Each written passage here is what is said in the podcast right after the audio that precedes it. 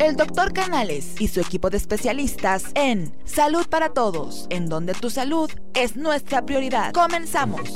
¿Qué tal? Muy buenos días.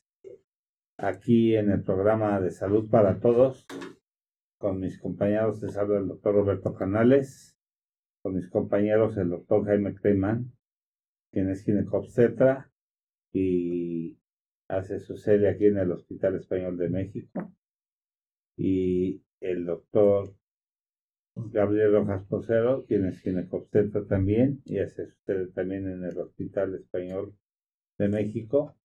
Muy buenos días.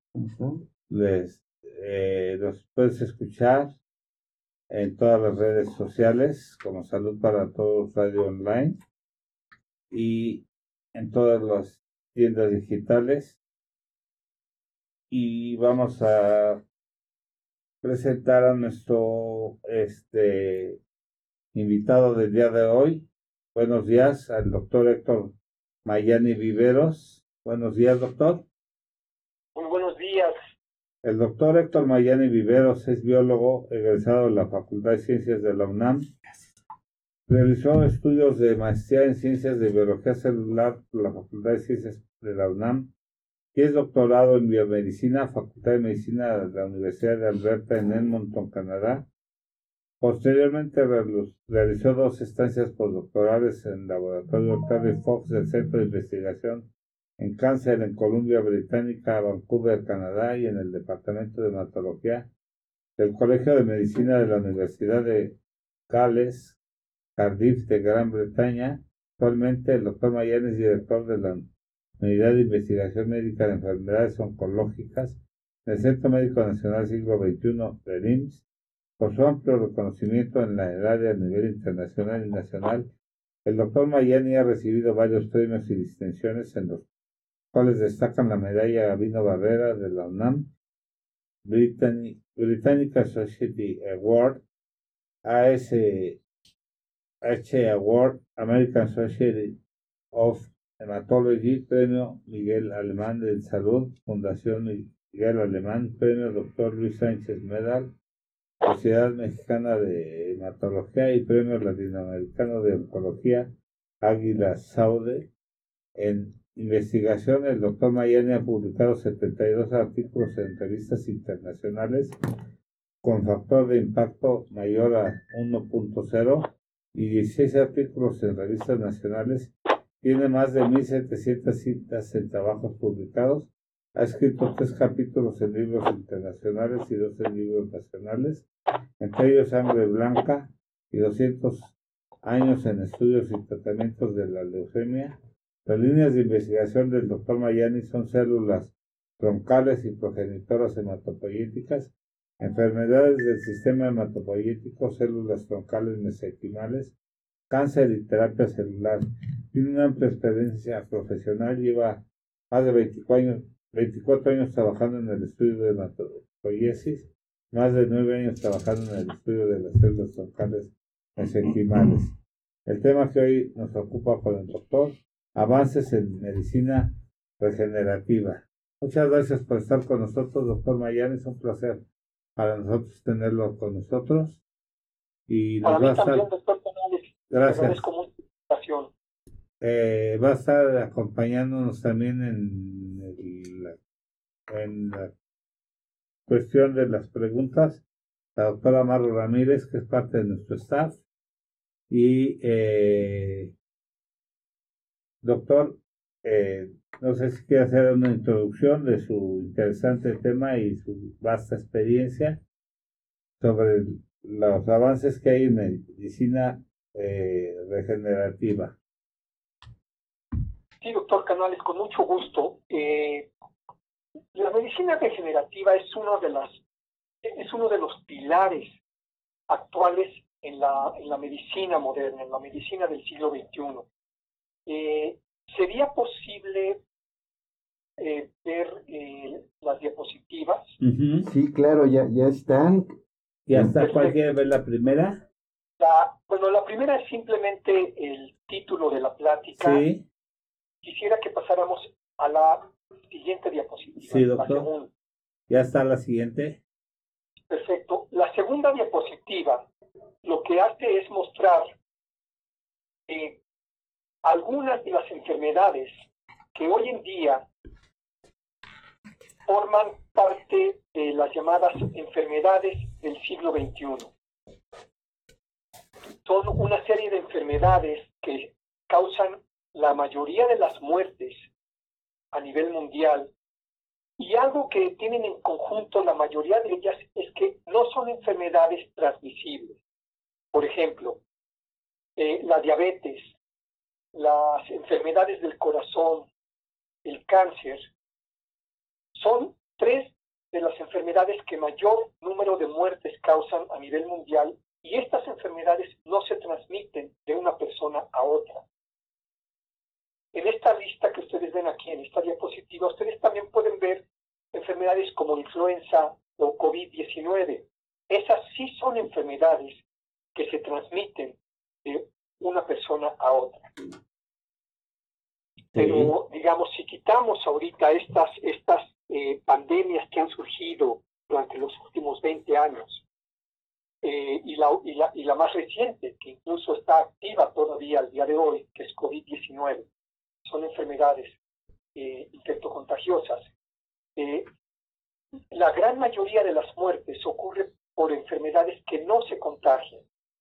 Entonces, eh, durante los últimos años, la medicina ha estado trabajando en desarrollar esquemas terapéuticos para tratar de aliviar este tipo de enfermedades, para tratar de prevenirlas y de curarlas. Diabetes, lupus, artritis reumatoide, cáncer de estómago, cáncer de próstata, cáncer de pulmón, los accidentes cerebrovasculares, cáncer de páncreas, la aterosclerosis, etc. Todas estas enfermedades requieren ser eh, estudiadas y es fundamental el desarrollar estrategias terapéuticas para ellas. Entonces, aquí es donde la medicina regenerativa entra en acción y juega un papel fundamental porque es una de las armas principales que tenemos para tratar de curar este tipo de enfermedades. Y, a eso vamos a dedicar eh, el programa de hoy. De qué manera la medicina regenerativa ha evolucionado al grado que nos ha permitido crear herramientas para combatir a estas enfermedades. Sí, o sea, es interesantísimo, ¿no? Todo lo que de ahí se puede derivar.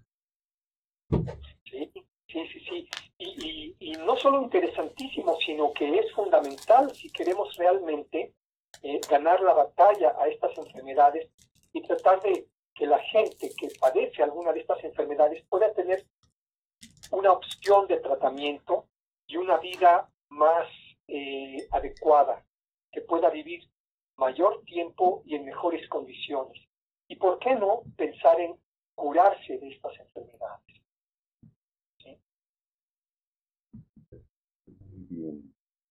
Si, si desean, podemos pasar a la siguiente diapositiva. Sí, claro. A ver, ahí está. Ya la tiene, doctor. Perfecto. Esta diapositiva lo que muestra es el esquema general de la medicina regenerativa. Tal vez podríamos empezar por definir qué es la medicina regenerativa. El consenso actual lo que nos dice es que la medicina regenerativa consiste en la recuperación, ya sea de manera temporal o de manera permanente, de una estructura o una función corporal que es anormal o que ha sido dañada. Por ejemplo, si una función que normalmente lleva a cabo nuestro cuerpo no se lleva a cabo de manera adecuada o sufre un daño, entonces tenemos que tratar de recuperar esa estructura o esa función. Y al hacer esto, lo que estamos haciendo es tratar de implementar medicina regenerativa. Ahora bien, Dentro de la medicina regenerativa existen cinco grandes columnas, cinco líneas de desarrollo que están indicadas en esta diapositiva. La primera de ellas consiste en los trasplantes. La segunda en la ingeniería tisular. La tercera en la terapia molecular. La cuarta en la terapia génica. Y la quinta en la terapia celular. Ahora vamos a ver brevemente qué es cada una de ellas y después vamos a tratar de profundizar un poquito en, cada una. ¿Qué entendemos por trasplante? El trasplante es cuando reemplazamos eh, algún grupo de células o un tejido o incluso un órgano por su equivalente normal.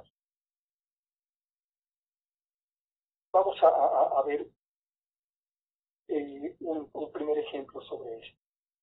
Entonces, eh, podríamos pasar a la siguiente diapositiva, por favor. Claro, sí, doctor. La siguiente, Ya está. Es, básicamente la misma, simplemente resaltando el compartimento sobre trasplantes. Vamos a pasar una más, por favor. Ya está listo. ¿Y ya estamos? Perfecto. Entonces, esta diapositiva tiene como título Trasplante de células, tejidos u órganos.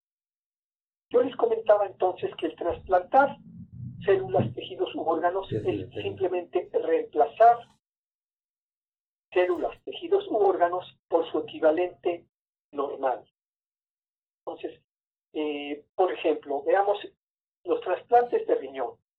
Estos se llevan a cabo en individuos cuyos riñones no están actuando de manera adecuada, cuyos riñones sufrieron algún tipo de lesión, dejan de llevar a cabo su función de manera normal y entonces es necesario reemplazar un riñón que no está actuando normalmente por un riñón normal. Hoy en día, el trasplante de riñón es el más común a nivel mundial. Simplemente en el año 2018, de acuerdo a datos de la Organización Mundial de la Salud, se llevaron a cabo más de 90.000 trasplantes de riñón en el mundo. En el caso de trasplantes hematopoyéticos, es decir, trasplantes de médula ósea, trasplantes de las células que producen a la sangre, se llevaron a cabo casi 60.000 trasplantes. También se llevaron a cabo más de 32.000 trasplantes de hígado, casi 8.000 trasplantes de corazón, un poco más de 6.000 trasplantes de pulmón, un poco más de 2.200 trasplantes de páncreas. Fíjense que ya en la actualidad se llevan a cabo trasplantes de intestino. Y solo en el año 2018 se llevaron a cabo más de 160 trasplantes de este tipo. Entonces, los trasplantes eh, constituyen un área de medicina regenerativa que ya está muy desarrollada. Como ustedes pueden ver por los números que, se muestran en esta diapositiva, eh, es un área perfectamente establecida y que continúa creciendo. Entonces, el área de trasplantes es uno de los pilares de la medicina regenerativa. Yo les voy a pedir a ustedes que si tienen alguna duda o quieren eh, hacer comentarios sobre lo que yo estoy diciendo, por favor, no duden en interrumpirme eh, y, en, llevar a cabo sus preguntas o comentarios si, no, hay ningún comentario, ninguna duda, yo voy a continuar avanzando. Sí, claro, muy bien. Entonces, eh, vuelvo a repetir, los trasplantes es un área muy desarrollada. Incluso muchos de estos trasplantes se llevan a cabo también con frecuencia en nuestro país. Trasplantes de riñón, trasplantes hematopoyéticos, de hígado, de corazón, de pulmón, de páncreas. Aunque eh, algunos de ellos son muy escasos, hay algunos que se llevan a cabo ya con cierta regularidad, con cierta frecuencia. Y sin duda, los trasplantes han ayudado a mejorar la vida de una gran cantidad de pacientes, tanto en el mundo en general como en México en particular, y constituyen un área fundamental que tiene que seguir apoyándose y tiene que seguir creciendo por el impacto que ha tenido a nivel mundial. Bien, ahora, ¿podemos pasar a la siguiente diapositiva, por favor?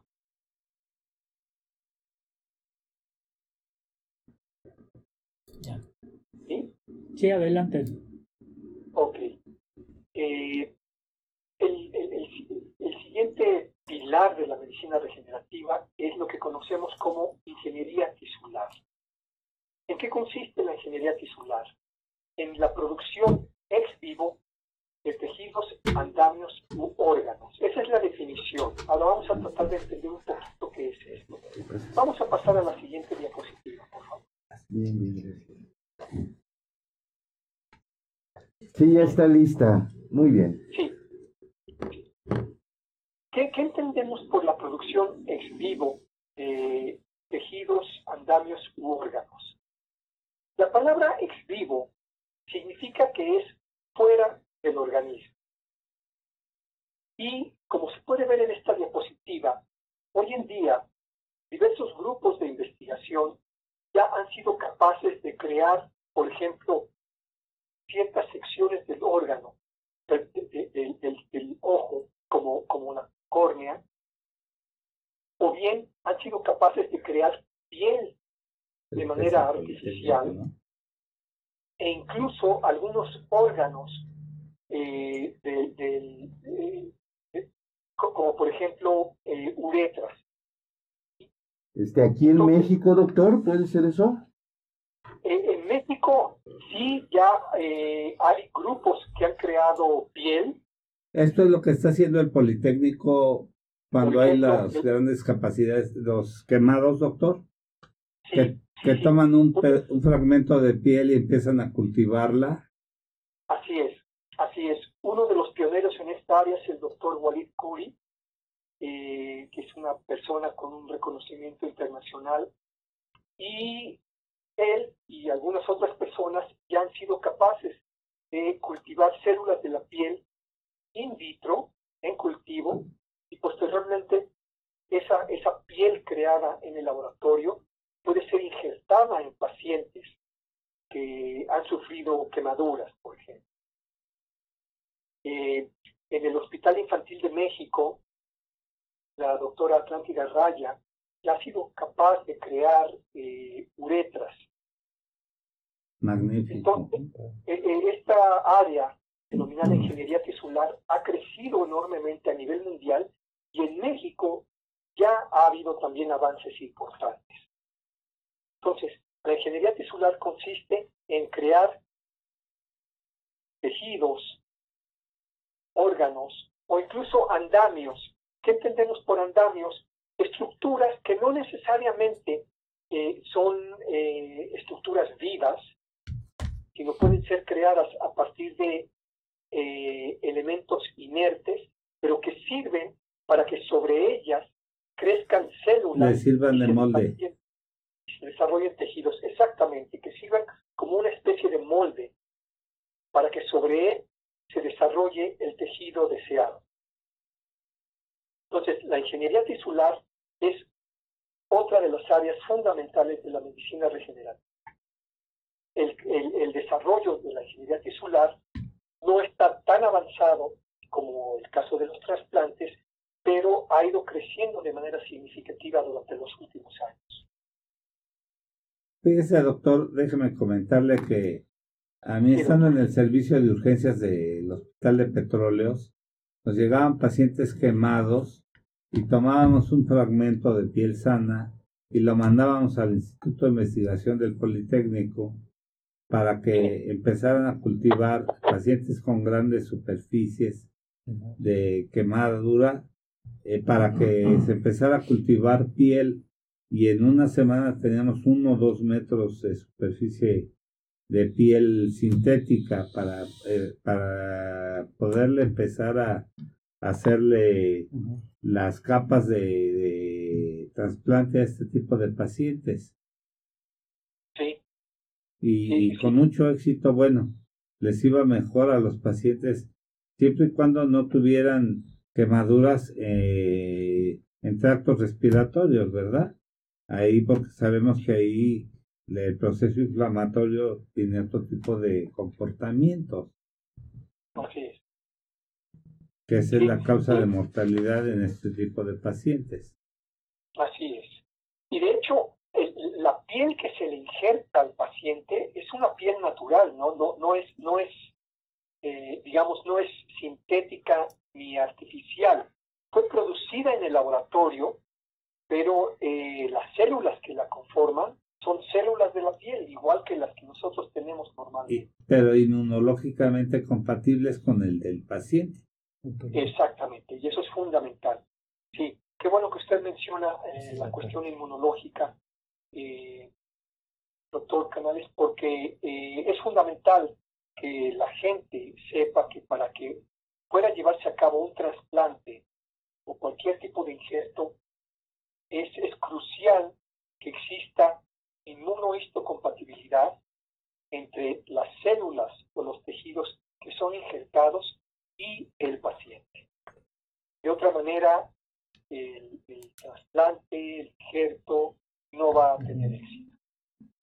Y esta es una maravilla porque le permite al paciente tener unos grandes avances en cuanto a las cuestiones de, grandes superficies corporales de quemaduras, pero siempre y cuando las quemaduras no sean internas, ¿verdad?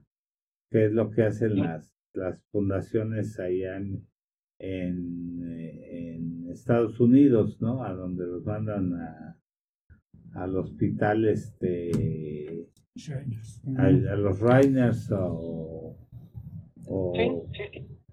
pero aquí sabemos que la, las complicaciones son cuando viene el, eh, el calor que aumenta hasta 2000 grados centígrados y que hace la inhalación de, de ese grado de calor que inhala ese, ese calor que causa esa quemadura, aunque sea por segundos, pues la, la vía respiratoria nos causa una quemadura interna y que la vía respiratoria pues tiende a, a causar una fibrosis y viene a causar una eh, una incapacidad, una fibrosis y, va, de hecho, la causa de complicaciones en este tipo de pacientes es una insuficiencia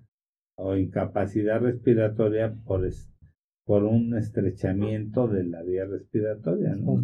Sí. Así es, así es, doctor. Muchas gracias, doctor, por escucharnos, ¿eh? pero es que es tan interesante lo que está usted hablando. No, contrario, gracias a ustedes por, por, complementar y enriquecer eh, eh, esta presentación. Sí, este, se acaba de integrar con nosotros el doctor Fernando Castillo, colaborador. ¿Quiere hacer una, un comentario, doctor Mayani? Hola, muy buen día. Doctor Castillo, buen día. Un gusto, doctor Mayani, un gusto a todos estar aquí. Gracias, buen día. Doctor Mayani, eh, en cuanto al concepto de las, actualmente las células madre, que es el tema primordial, sabemos de antemano como dato en el desarrollo de, de este tipo de terapia, tenemos unas células llamadas, en este caso el, el tema que está tocando usted, doctor, que son pluricelulares. Creo que por ahí Quiero entenderlo. No, no son totipotenciales. En este caso me quiero referir a lo siguiente. Hay tejido estromal. Analizado desde el punto de vista de nuestra medicina, tenemos un tejido conectivo. Ese tejido conectivo está constituido músculos, ligamentos, tendones, articulaciones y en su situación también tenemos tejidos blandos, Hablamos ahorita de la piel, doctor, que es la, el, tema que nos está expresando de piel. Hablemos del tejido graso, el tejido adiposo. Hablemos de alguna manera todo lo que va en referencia con el endotelio, la producción de las paredes vasculares, del mismo cordón umbilical, de la misma placenta. En este caso, doctor, el motivo de mi pregunta es esta. estamos hablando, bueno, está hablando desde el concepto de las células formadoras de piel y de tejido. No hay avances en este momento en relación que es tejido estromal, se le, llama células mesenquimatosas, que diferencien en este momento a mucosa también en relación, porque está hablando del tema de, de reproducir de piel, en este caso. De mucosa en este momento no se ha encontrado algo, doctor. Me llama la atención por lo que comentaban de la quemadura, sí. de la vía aérea. No sé si sabe algo de referencia al respecto, doctor. Bueno, mire, eh, para responder su pregunta, permítame ir un, un paso hacia atrás. Eh, todos estos tejidos, como la piel, el tejido graso, el tejido muscular, eh, pero incluso la sangre o el tejido nervioso, todos se originan a partir de células madre o células troncales. Eh, estas células son multipotentes porque son capaces de generar múltiples linajes, linajes del mismo tejido. Ahora, en el caso particular de la piel, sabemos que existen células madre o células troncales. Recordemos que son sinónimos. Célula madre y célula troncal son sinónimos. Las células madre de la piel eh, se encuentran en una de las eh, capas basales de la piel, eh, de la epidermis, y tienen una alta capacidad reproductiva, una alta capacidad de división. Y gracias a ellas es que continuamente la piel se está renovando.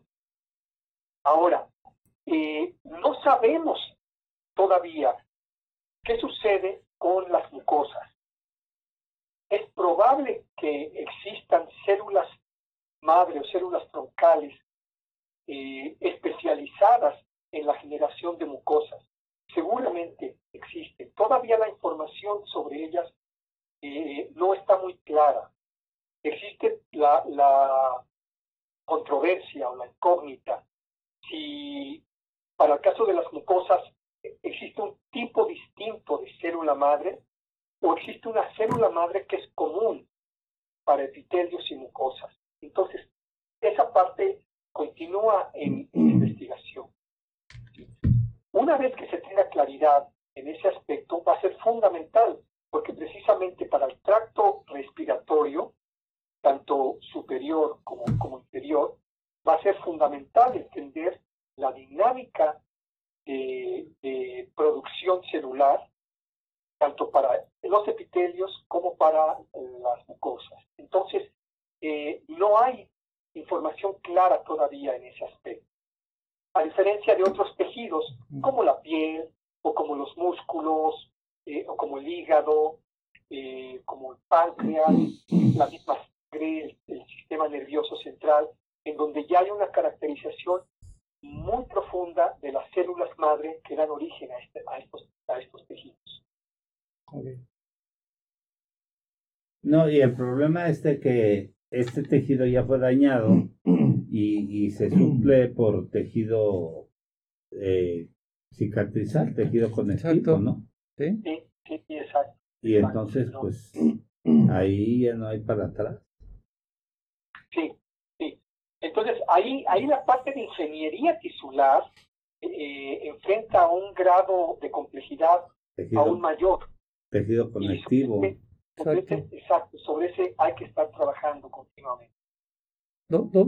doctor, pero disculpe, doctor, una pregunta. Este tipo de tejido, en este caso del que nos expresa de piel, que tiene un término de regeneración, normalmente es de la propia persona, es autólogo o se es por, por el grado de histocompatibilidad que estaba mencionando hace un momento, ¿es propio del mismo paciente o es de otros pacientes? Normalmente es autólogo, normalmente es del propio paciente. Eh, se, puede, se pueden obtener fragmentos de eh, piel, de piel sana del mismo paciente y a partir de ella llevar a cabo la, la generación de, de, nuevo tejido. Doctor, y en el caso que haya un grado de quemadura, pues a veces, a veces hasta más del 40%, que a veces casi casi no es compatible con la vida, en el caso que tengamos pacientes que tienen quemadura de superficie corporal muy extensa, le digo, ¿dónde tomamos piel autóloga? En ese caso, ¿qué se hace? ¿O tiene alguna referencia como antecedente en estos casos? Mire, no, no, no estoy seguro. Esa no es mi área de estudio. Entonces, eh, no estoy seguro cuando la piel, eh, cuando el grado de quemadura eh, es el 40% del, tejido corporal o, mayor, no estoy seguro cuál es el procedimiento que se sigue. lo que sí les puedo decir es que realmente hacia donde se está dirigiendo la ingeniería tisular es que a partir de muy pocas células de piel podamos generar una gran cantidad de, tejido, tejido eh, epidémico de piel. Pues.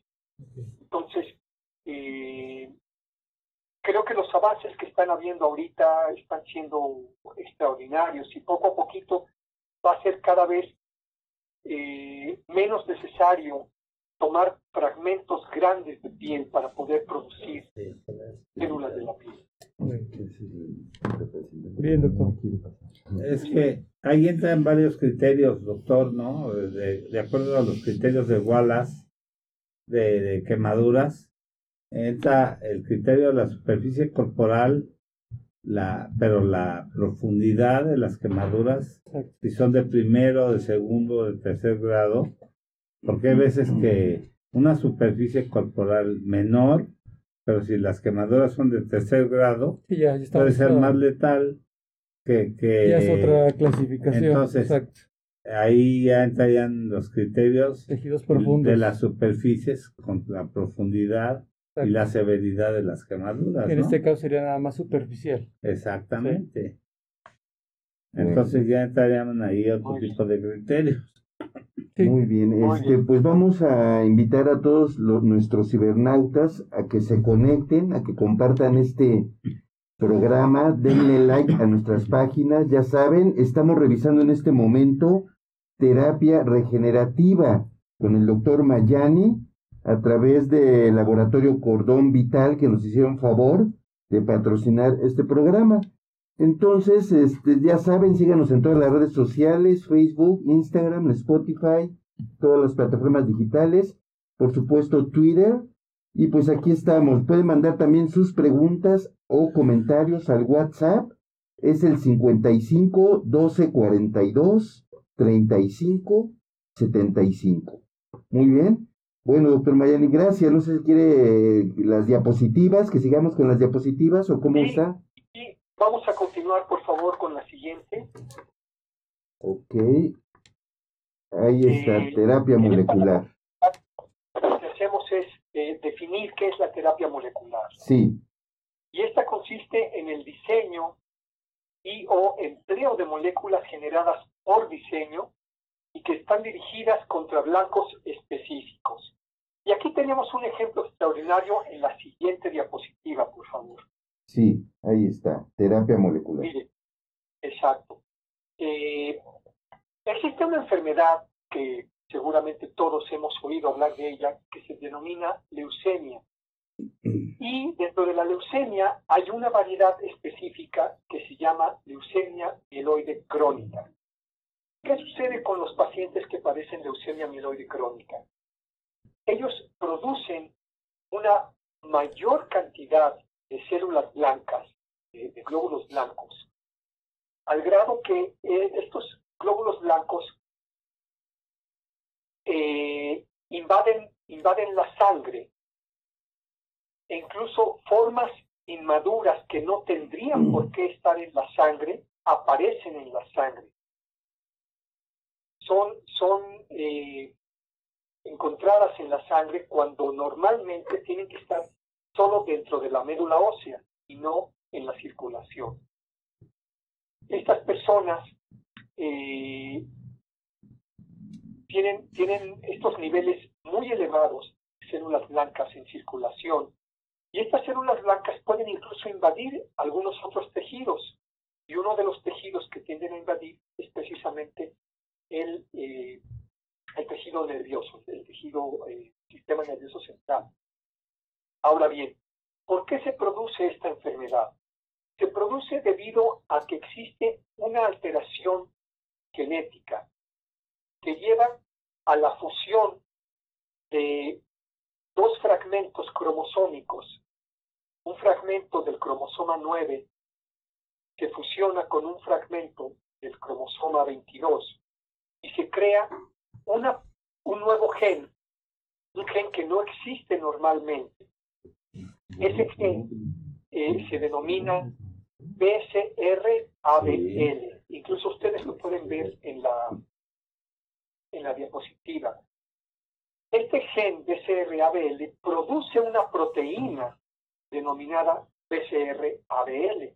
Esa proteína está representada como una molécula de color verde en, la diapositiva que, se está proyectando. Eh, espero que todo el mundo lo pueda ver bien. Sí, sí se ve bien. Perfecto. Entonces, esta proteína denominada BCR-ABL lo que hace es encender a una serie de moléculas que están en el citoplasma de estas células y al encenderse estas moléculas, la célula se activa y empieza a dividirse de manera descontrolada. Y así es como se produce este tipo de leucemia, la leucemia mieloide crónica. Ahora bien, exactamente por qué ocurre esta activación. Porque dentro de un huequito que tiene esta molécula, esta proteína denominada BCR-ABL, se une una molécula denominada ATP, que en esta diapositiva está representada en un color como amarillo u oro. ¿Sí, ¿Sí la aprecian bien ustedes? Perfecto. Perfecto. Entonces, una vez que esa molécula denominada ATP se une al, en el hueco de la proteína BCR-ABL, empieza esta activación molecular. Y eso es lo que causa daño y provoca el inicio de la, de la enfermedad. Entonces, fíjense que lo que se ha hecho a través de, estos eh, procesos de diseño molecular es que se creó una molécula eh, de manera específica. Esta molécula se llama imatinib. En esta diapositiva el imatinib está representado en color azul. Y si ustedes ven del lado derecho de la pantalla, el imatinib ya se unió a huequito y desplazó al ATP y ahora aparece suelto. Entonces, gracias a que el imatinib desplaza al ATP, la molécula eh, BCR-ABL, la proteína BCR-ABL, se desactiva y entonces la célula ya no se divide de manera descontrolada. La célula vuelve a tener un metabolismo normal, una actividad normal, y gracias a esta proteína, a esta molécula denominada imatinib, es que hoy en día la leucemia mieloide crónica es perfectamente tratable. Las personas que son tratadas con imatinib dejan de padecer la enfermedad. Prácticamente se curan mientras se les administre imatinib.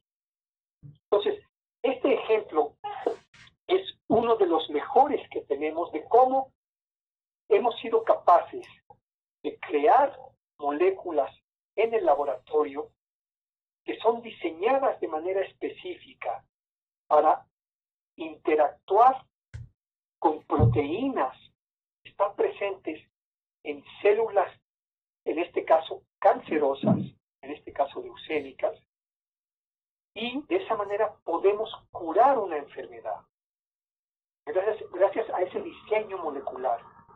Y a este tipo de terapia se le llama terapia molecular, porque estamos utilizando moléculas generadas por diseño para alterar o para bloquear una molécula específica y de esa manera impedir que la enfermedad se, se, se exprese. Y a mí me parece esto extraordinario. Claro. Sobre todo que la leucemia sigue siendo un grave problema en México, ¿no? ahorita. En el mundo. Sí, doctor, una, una pregunta. Aquí el, el aspecto de la leucemia mieloide que nos, tipo crónico que nos está comentando, entonces creo, creo entenderlo de esta manera. No sé ustedes, este, colegas, cómo lo, lo podrían haber eh, interpretado. Estamos hablando de la combinación de la terapia génica, o sea, a nivel de manipulación de la terapia genómica o génica, a nivel genético, con la combinación en un momento determinado del tratamiento de células madre, en este caso de cordón umbilical, sería la partida, eh, la sinergia, la unión de dos o sería nada más la terapia génica. Si me permite, doctor, eh, un poquito más adelante vamos a hablar de terapia ah, génica y terapia celular. Está Ahorita, en este momento, este ejemplo que les pongo no tiene que ver con terapia génica, porque no estamos alterando genes, no estamos modificando genes. En este ejemplo particular, lo que estamos haciendo es desarrollar una nueva molécula, una molécula que no existe en la naturaleza, se crea en el laboratorio, pero se crea de manera dirigida para que directamente actúe sobre una proteína que está alterada y que es la causante de una enfermedad. Ok, nada que ver.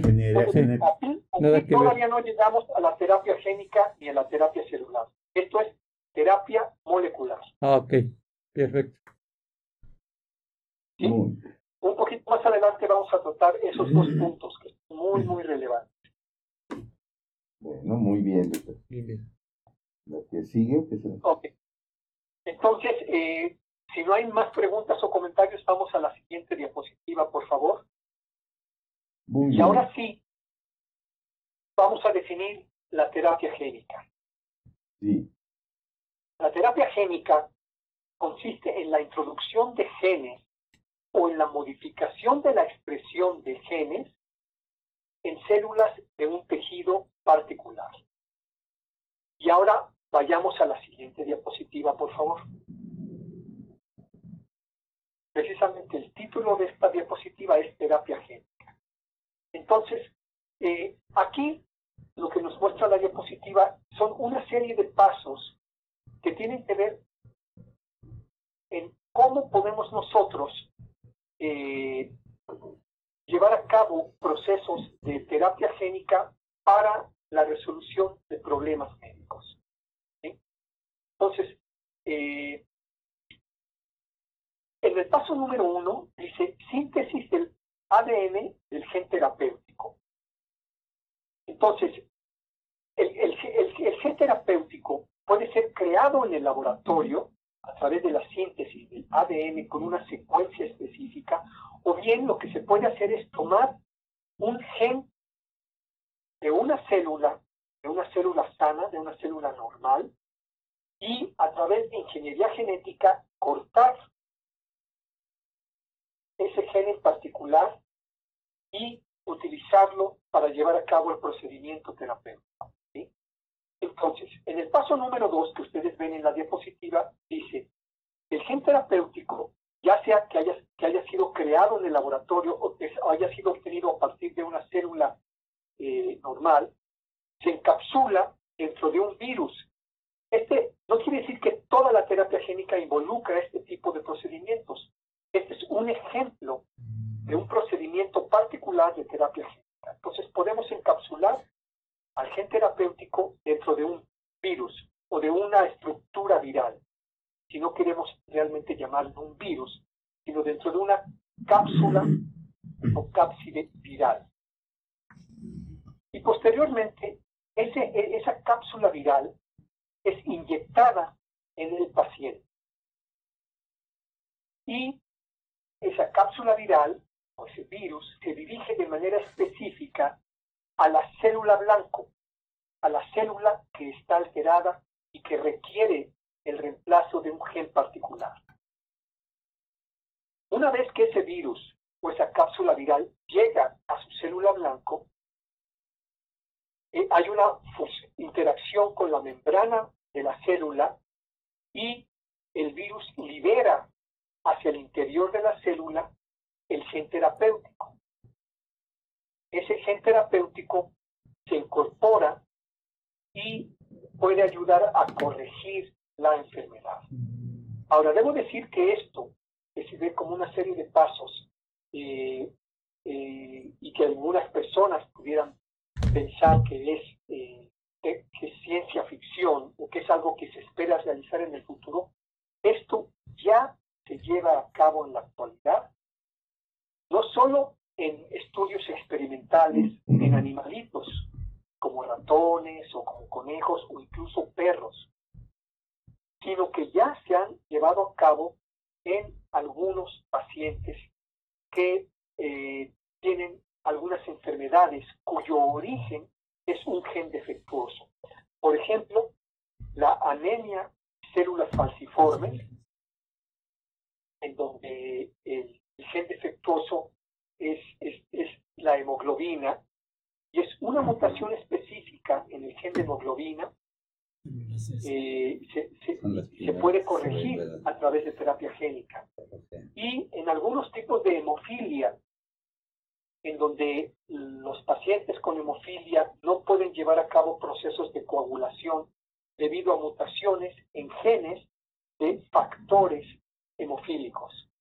Entonces, la terapia génica, que suena realmente pues sensacional y que, vuelvo a repetir, algunas personas pudieran pensar que es ciencia ficción, es algo a lo que queremos llegar en el futuro.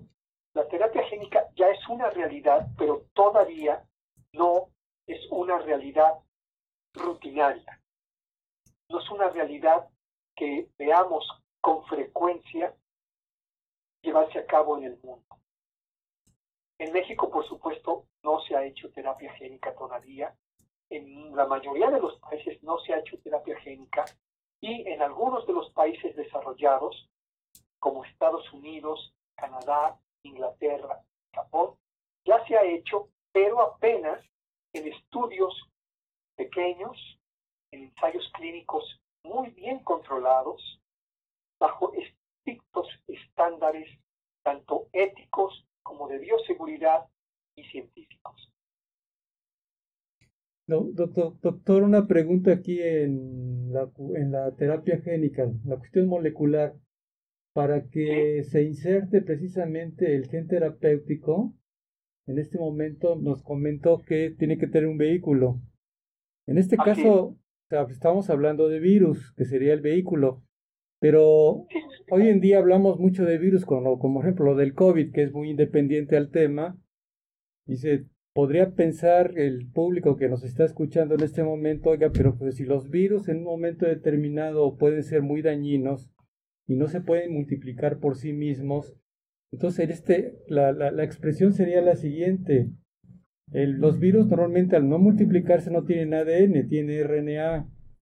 En este caso a lo que se refiere la envoltura o la cápside es exclusivamente se le quita la capacidad de generar enfermedad a este tipo de virus para ser utilizado a nivel molecular. ¿O qué tipo de virus es o convencionalmente con cuáles trabajan? Bueno, eh, hay que entender que eh, lo que hace que un virus sea patogénico es precisamente su capacidad de división. Y esa capacidad de, multiplicación es dada por el material genético que lleva. Puede ser de ADN o puede ser ARN. Cualquiera de los dos puede ser patogénico. Tanto el ADN como el ARN. El caso del COVID, por ejemplo, es un virus que tiene RN. Pero hay otros virus que tienen ADN. Entonces, el material genético lo que permite es que ese virus pueda multiplicarse. eh, la cápside, la, la parte externa, eh, en donde están involucradas proteínas, lo que hace es ayudar al reconocimiento de la célula blanco y a la unión con la célula blanco. Eh, actualmente, nosotros podemos utilizar a virus como vectores, como transportadores, si les quitamos la parte interna, es decir, los genes patógenos. Y esos genes patógenos los sustituimos por genes terapéuticos, como el ejemplo que les puse en la diapositiva. Entonces, si nosotros utilizamos simplemente la parte externa del virus como vehículo y lo que colocamos es un gen terapéutico, haga de cuenta que estamos utilizando la parte externa del virus como un caballo de Troya. Exacto. ¿Sí? Transportador. Como un transportador que hace que la célula lo identifique, que se una y que pueda liberar hacia el interior su material genético. Pero ahora el material genético ya no es un gen patógeno, es un gen terapéutico. Entonces estamos utilizando a ese tipo de virus en nuestro beneficio. Hay, hay unos tipos de virus que se llaman adenovirus y que en la actualidad se utilizan mucho con este propósito, con el propósito de introducir genes hacia el interior de células. Pero debo decir algo, existen otras formas de introducir genes en el interior de células y que no implican el empleo de virus. Puede ser a través de o incluso algunas veces puede ser ADN desnudo que puede ingresar a la célula. ¿sí? Son otros mecanismos. Lo importante, el concepto que a mí me gustaría que eh, eh, le quedara al público es que en la actualidad somos capaces de introducir genes terapéuticos en células que eh, están dañadas y que podemos de esa forma sustituir genes que no están funcionando por genes normales. Y a esto le llamamos terapia génica o terapia genética. Bien, doctor. Sí, muy claro. Ok. Si no hay otro comentario o pregunta, vamos a pasar entonces a la siguiente diapositiva. Y bueno, nada más recalcar que la terapia génica ya es una realidad, pero una realidad que está en sus etapas iniciales. Muy bien, ya está la siguiente, doctor, terapia celular. Exacto, terapia celular. Y aquí vemos la definición. La terapia celular es la introducción de células específicas que resultan de la manipulación in vitro de una población celular. Entonces, cuando hablamos de terapia celular, y, en esta parte nos vamos a detener un poquito más, si podemos pasar a la siguiente diapositiva, por favor. Ya está listo. sí, ya está. Podemos, hay, hay diferentes tipos en que se puede manipular a las células en cuestión, ya sea que incrementemos su número, ya sea que las modifiquemos genéticamente, lo cual sería una combinación de terapia celular con terapia génica, o bien que las modifiquemos, que las modifiquemos funcionalmente. Vamos a pasar a la siguiente diapositiva, por favor. Ya está, ya está doctor. Perfecto. Cuando hablamos de terapia celular, eh, podemos referirnos a dos tipos de terapia celular. Eh, eh, eh, estamos viendo la diapositiva en donde... a ver, vamos a pasar a la siguiente, porque a esta, aquí por favor. Donde dice células maduras y células troncales. Exacto, ya está. Ok. Entonces, cuando hablamos de terapia celular, podemos hablar de terapia celular empleando dos tipos de células, ya sea células maduras o ya sea células troncales. ¿Sí? Recordemos que las células troncales son las células madre. Células madre. Ok. Vamos a pasar a la siguiente diapositiva para ver un ejemplo de terapia celular con células maduras. Ya está listo, doctor. ¿Sí? Es la, la diapositiva eh, donde dice terapia celular, dos puntos, inmunoterapia contra cáncer. Ya está, sí, ya está. Perfecto. Entonces, mire, dentro, del, dentro de la sangre existen eh, un tipo de célula que son los linfocitos. ¿De acuerdo? Sí. Los linfocitos son células maduras encargados de llevar a cabo partes cruciales de la respuesta inmune. Ahora, lo que ya se ha hecho en algunas partes del mundo es utilizar a estos linfocitos como agentes terapéuticos contra el cáncer. Y vamos a ver el ejemplo que aparece en la pantalla. Miren, el linfocito está representado en color rojo en la parte superior. Y ustedes pueden ver que junto al linfocito aparecen dos círculos de color azul, más grandes que el, círculo rojo. esos círculos de color azul representan células cancerosas. Por ejemplo, células de cáncer de mama. Entonces, vemos a las dos células cancerosas que están pegadas al linfocito en color rojo. Esto está ocurriendo en cultivo. Nosotros tomamos linfocitos de un paciente, de una paciente, por ejemplo, de una paciente que tiene eh, un tumor X, tomamos linfocitos de esa paciente y los ponemos en cultivo. Y ponemos células del tumor en el mismo cultivo. Entonces, el linfocito está en contacto con las células cancerosas y al momento en que entra en contacto con estas células, el linfocito se activa. Al activarse, van a ocurrir dos cosas.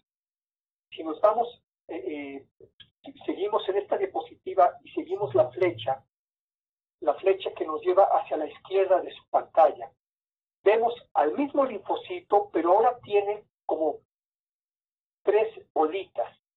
Las ven ustedes claramente, ¿sí? Esas bolitas lo que representan es que el linfocito se ha activado. Y al activarse, quiere decir que ya aprendió a reconocer a las células cancerosas. Esas bolitas que ustedes ven en la superficie del linfocito representado en color rojo, representan que el linfocito activado ya aprendió a reconocer a las células cancerosas. Pero además de esa activación ocurre otra cosa, otra cosa que es bien importante. El linfocito activado se expande, se multiplica. Y ahora ya no tenemos un linfocito, sino en la diapositiva aparecen seis linfocitos. Los ven claramente, ¿verdad? Sí. Ok. Entonces, fíjense, lo que estamos haciendo aquí es utilizar a una célula madura, una célula del sistema inmune, que es el linfocito, lo hemos activado. Al activarse, quiere decir que ya está entrenado para identificar, para reconocer y para atacar a células cancerosas y además se expande, se multiplica. Una vez que tenemos muchos linfocitos activados, ya entrenados para reconocer y atacar células cancerosas, los inyectamos en el paciente. Y en la parte de su diapositiva, en la parte de la pantalla, abajo a la derecha, podemos ver al linfocito activado atacando a una célula cancerosa de color azul.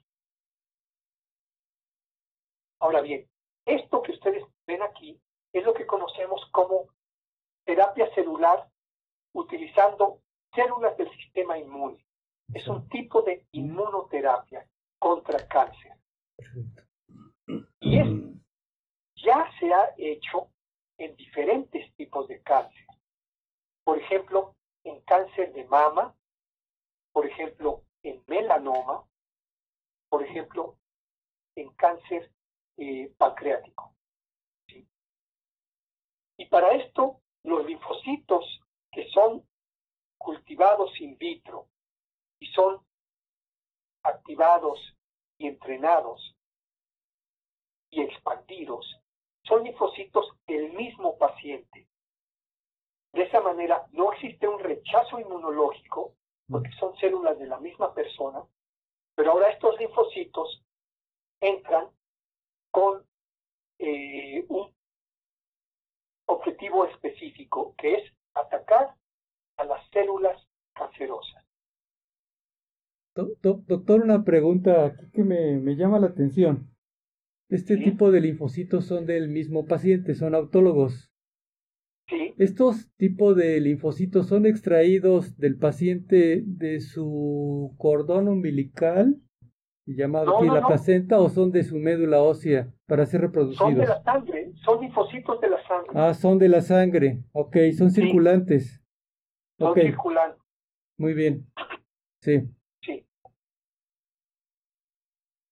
Y entonces, eh, los resultados eh, eh, en muchos casos han sido extraordinarios.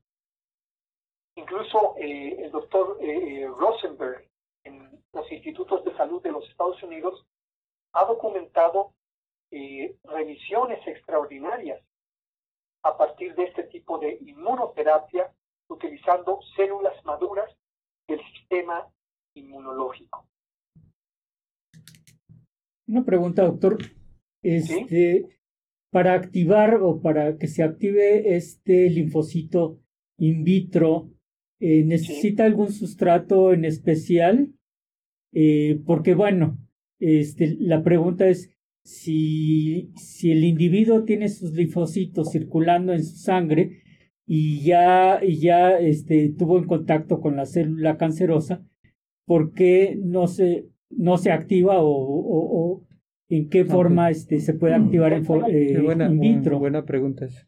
que no sabemos si ya estuvo en contacto con la célula cancerosa. Ok. El tumor, vamos a suponer que es un tumor de mama. Sí. El tumor está en un tejido específico, en un sitio específico. Y este es un linfocito circulante que tiene ciertas propiedades.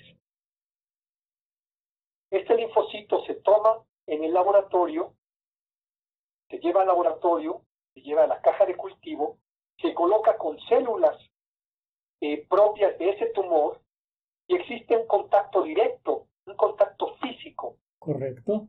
Mediado por diferentes tipos de moléculas. Y de esa manera logramos una activación y después logramos su multiplicación. Entonces, digamos que es un proceso que pudiera llevarse a cabo normalmente en el cuerpo, pero lo que estamos haciendo al llevarlo al laboratorio es hacerlo mucho más rápido. Facilitando. Y, en un mayor volumen. Exactamente, estamos facilitando que ese proceso ocurra. doctor, me... Disculpe, este proceso seguramente ocurriría en el, en el, en el organismo. Pero tal vez no con la misma eficacia okay. que ocurre al llevarlo a la caja de cultivo. Exacto. Ok, doctor, disculpe, esto que está comentando en este momento, o sea, ¿qué es el futuro? La inmunoterapia es el futuro el día de mañana en tratamientos oncológicos. O sea, diríamos, en este momento estamos haciendo radioterapia y quimioterapia, que de por sí en este momento, cuando hacemos radioterapia y quimioterapia, puede haber muchos efectos secundarios y de alguna manera se, se, se deprime el mismo sistema inmunológico.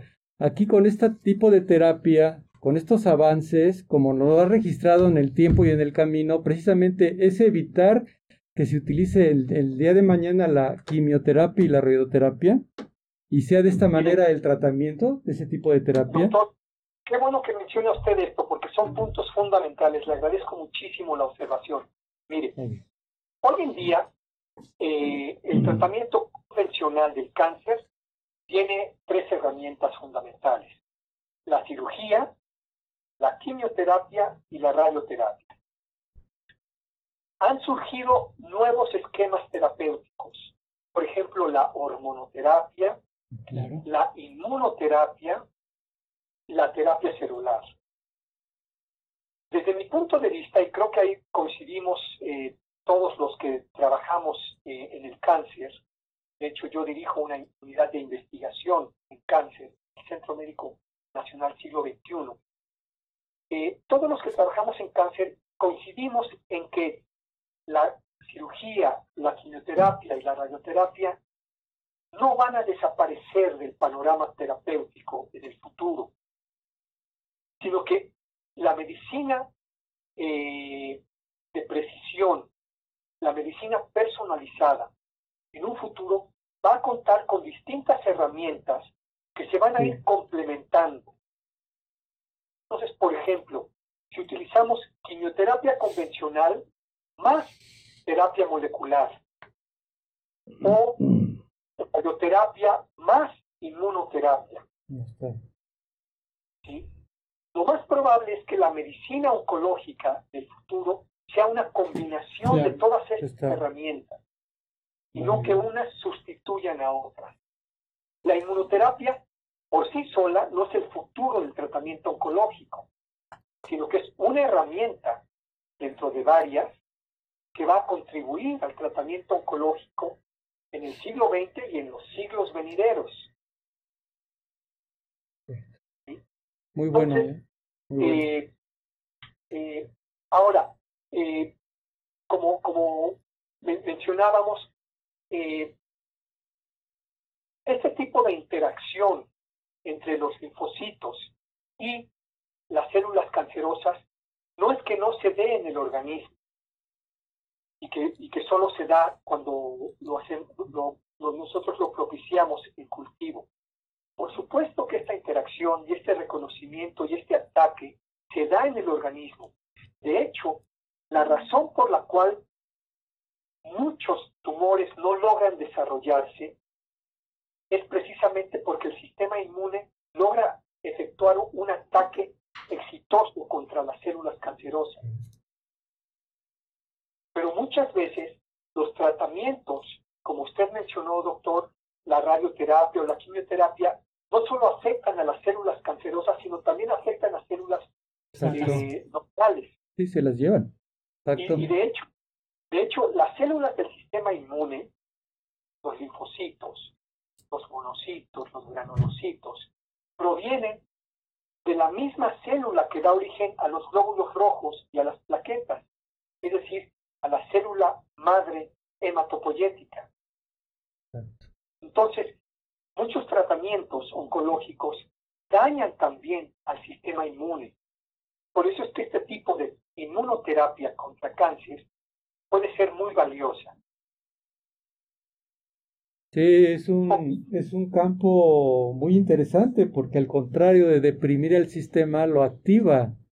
Ese es el, podemos entender que el sistema inmunológico es el, es el, el, el, que controla la calidad de multiplicación celular, que día y noche, 24 horas está totalmente trabajando.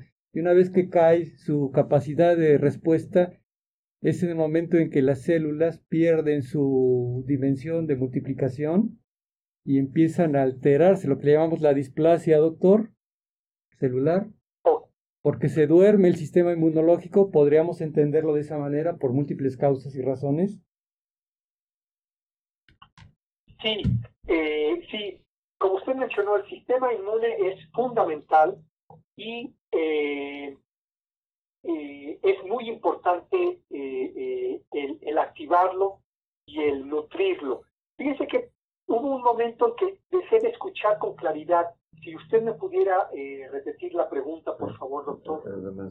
Sí, que el sistema inmunológico de alguna manera va a manejar el control de calidad de toda la reproducción celular y que durante las 24 horas del día no debe de estar atenuado ni dormido, porque entonces puede haber una réplica anormal en la producción de esas células, llámese sanguíneas, llámese cualquier tipo de tejido, y tengan la oportunidad de generar una anomalía que se llama displasia y se multipliquen en forma anómala y es lo que va a manejar precisamente el, el crecimiento de masas tumorales o en este caso problemas de tipo a nivel de leucemia. Sí, sí, pero el, crecimiento anormal que inicia con displasias y después de, puede llegar a neoplasias y a neoplasias malignas, en realidad eh, no es resultado de que el sistema inmune no funcione adecuadamente, es resultado de alteraciones en el programa genético de las células de los distintos tejidos. Por múltiples causas, doctor. Por múltiples causas, así es. Multifactoriales. Ok. Sí, es un problema multifactorial, exactamente. Muy bien. Entonces, eh, eh, el sistema inmune lo que hace es tratar de evitar que haya ciertos tipos de crecimientos que, eh, que, que, se desarrollen en crecimientos malignos. Pero el que una célula o un tejido crezca de manera normal tiene su origen en alteraciones en el programa genético de las células que conforman ese tejido en particular. Okay. Bien, doctor. Adelante. Bueno, si pasamos a la siguiente diapositiva, sí, por, por favor. favor. Es que te entra mucho frío. ¿De cierro? No, está bien. ¿Seguro? Sí, sí, está bien. ¿Tienes? Eh, antes de continuar, doctores, tengo entendido que nuestro programa termina hoy a las 10.30. ¿Es, ¿Es eso correcto? Exacto, sí. Ok, entonces tenemos 15 minutos. Lo, lo dejamos que desarrolle el doctor. ¿Sí? Sí, en 15 minutos voy a platicarles sobre la terapia celular, pero ahora utilizando no células maduras, sino células madre. Y para esto vamos a empezar por definir qué es una célula madre. ¿sí? la célula madre se caracteriza por dos propiedades funcionales. Una de ellas es la autorrenovación y la otra es la diferenciación. ¿Qué es la autorrenovación? La autorrenovación es cuando una célula madre genera nuevas células madre. Está autorrenovándose, está generando nuevas células con las mismas características de la célula original. En este esquema, la autorrenovación es representada como una célula que tiene el núcleo negro y el citoplasma azul que genera nuevas células igualitas, núcleo negro y citoplasma azul. Ahora, ¿qué es la diferenciación?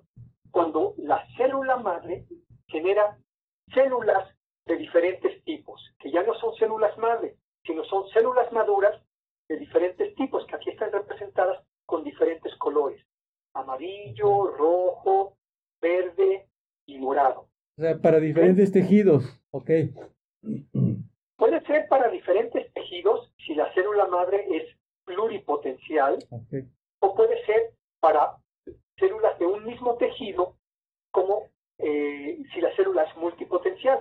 Por ejemplo, la célula madre de la sangre genera glóbulos blancos, genera glóbulos rojos y genera plaquetas.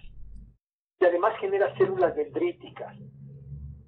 Todas son células diferentes, pero son del mismo tejido, del tejido sanguíneo. O por ejemplo, la célula madre del cerebro puede generar neuronas, o puede generar astrocitos, o puede generar oligodendrocitos. Son células diferentes, pero del mismo tejido, es decir, el tejido neural. Ok, bien. ¿Sí? Ok. Vamos a la siguiente diapositiva, por favor.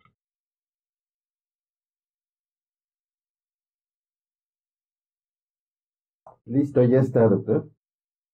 Ok, entonces miren, en esta diapositiva lo que vemos es eh, una enfermedad que se denomina osteogénesis imperfecta. Es una enfermedad que tiene su origen en alteraciones en eh, proteína, una proteína denominada colágena, y provoca que los niños que padecen esta enfermedad tengan huesos extremadamente frágiles, incluso se les denomina niños con huesos de cristal. Ahora, esta enfermedad ya ha sido tratada con células madre mesenquimales. Es un tipo de célula madre, de célula troncal, que produce eh, a células del tejido conectivo. Por ejemplo, hueso, cartílago, tejido graso, también músculo, y además esta célula produce una serie de factores que ayudan a la regeneración del hueso en este tipo de niños. Entonces, hoy en día ya hay estudios en donde se ha tratado a pacientes con osteogénesis imperfecta empleando células madre mesenquimales. Muy bueno. Ahora, si vamos a la siguiente diapositiva, por favor. Vemos ahora otra enfermedad muy distinta que se llama inmunodeficiencia severa combinada. Esta enfermedad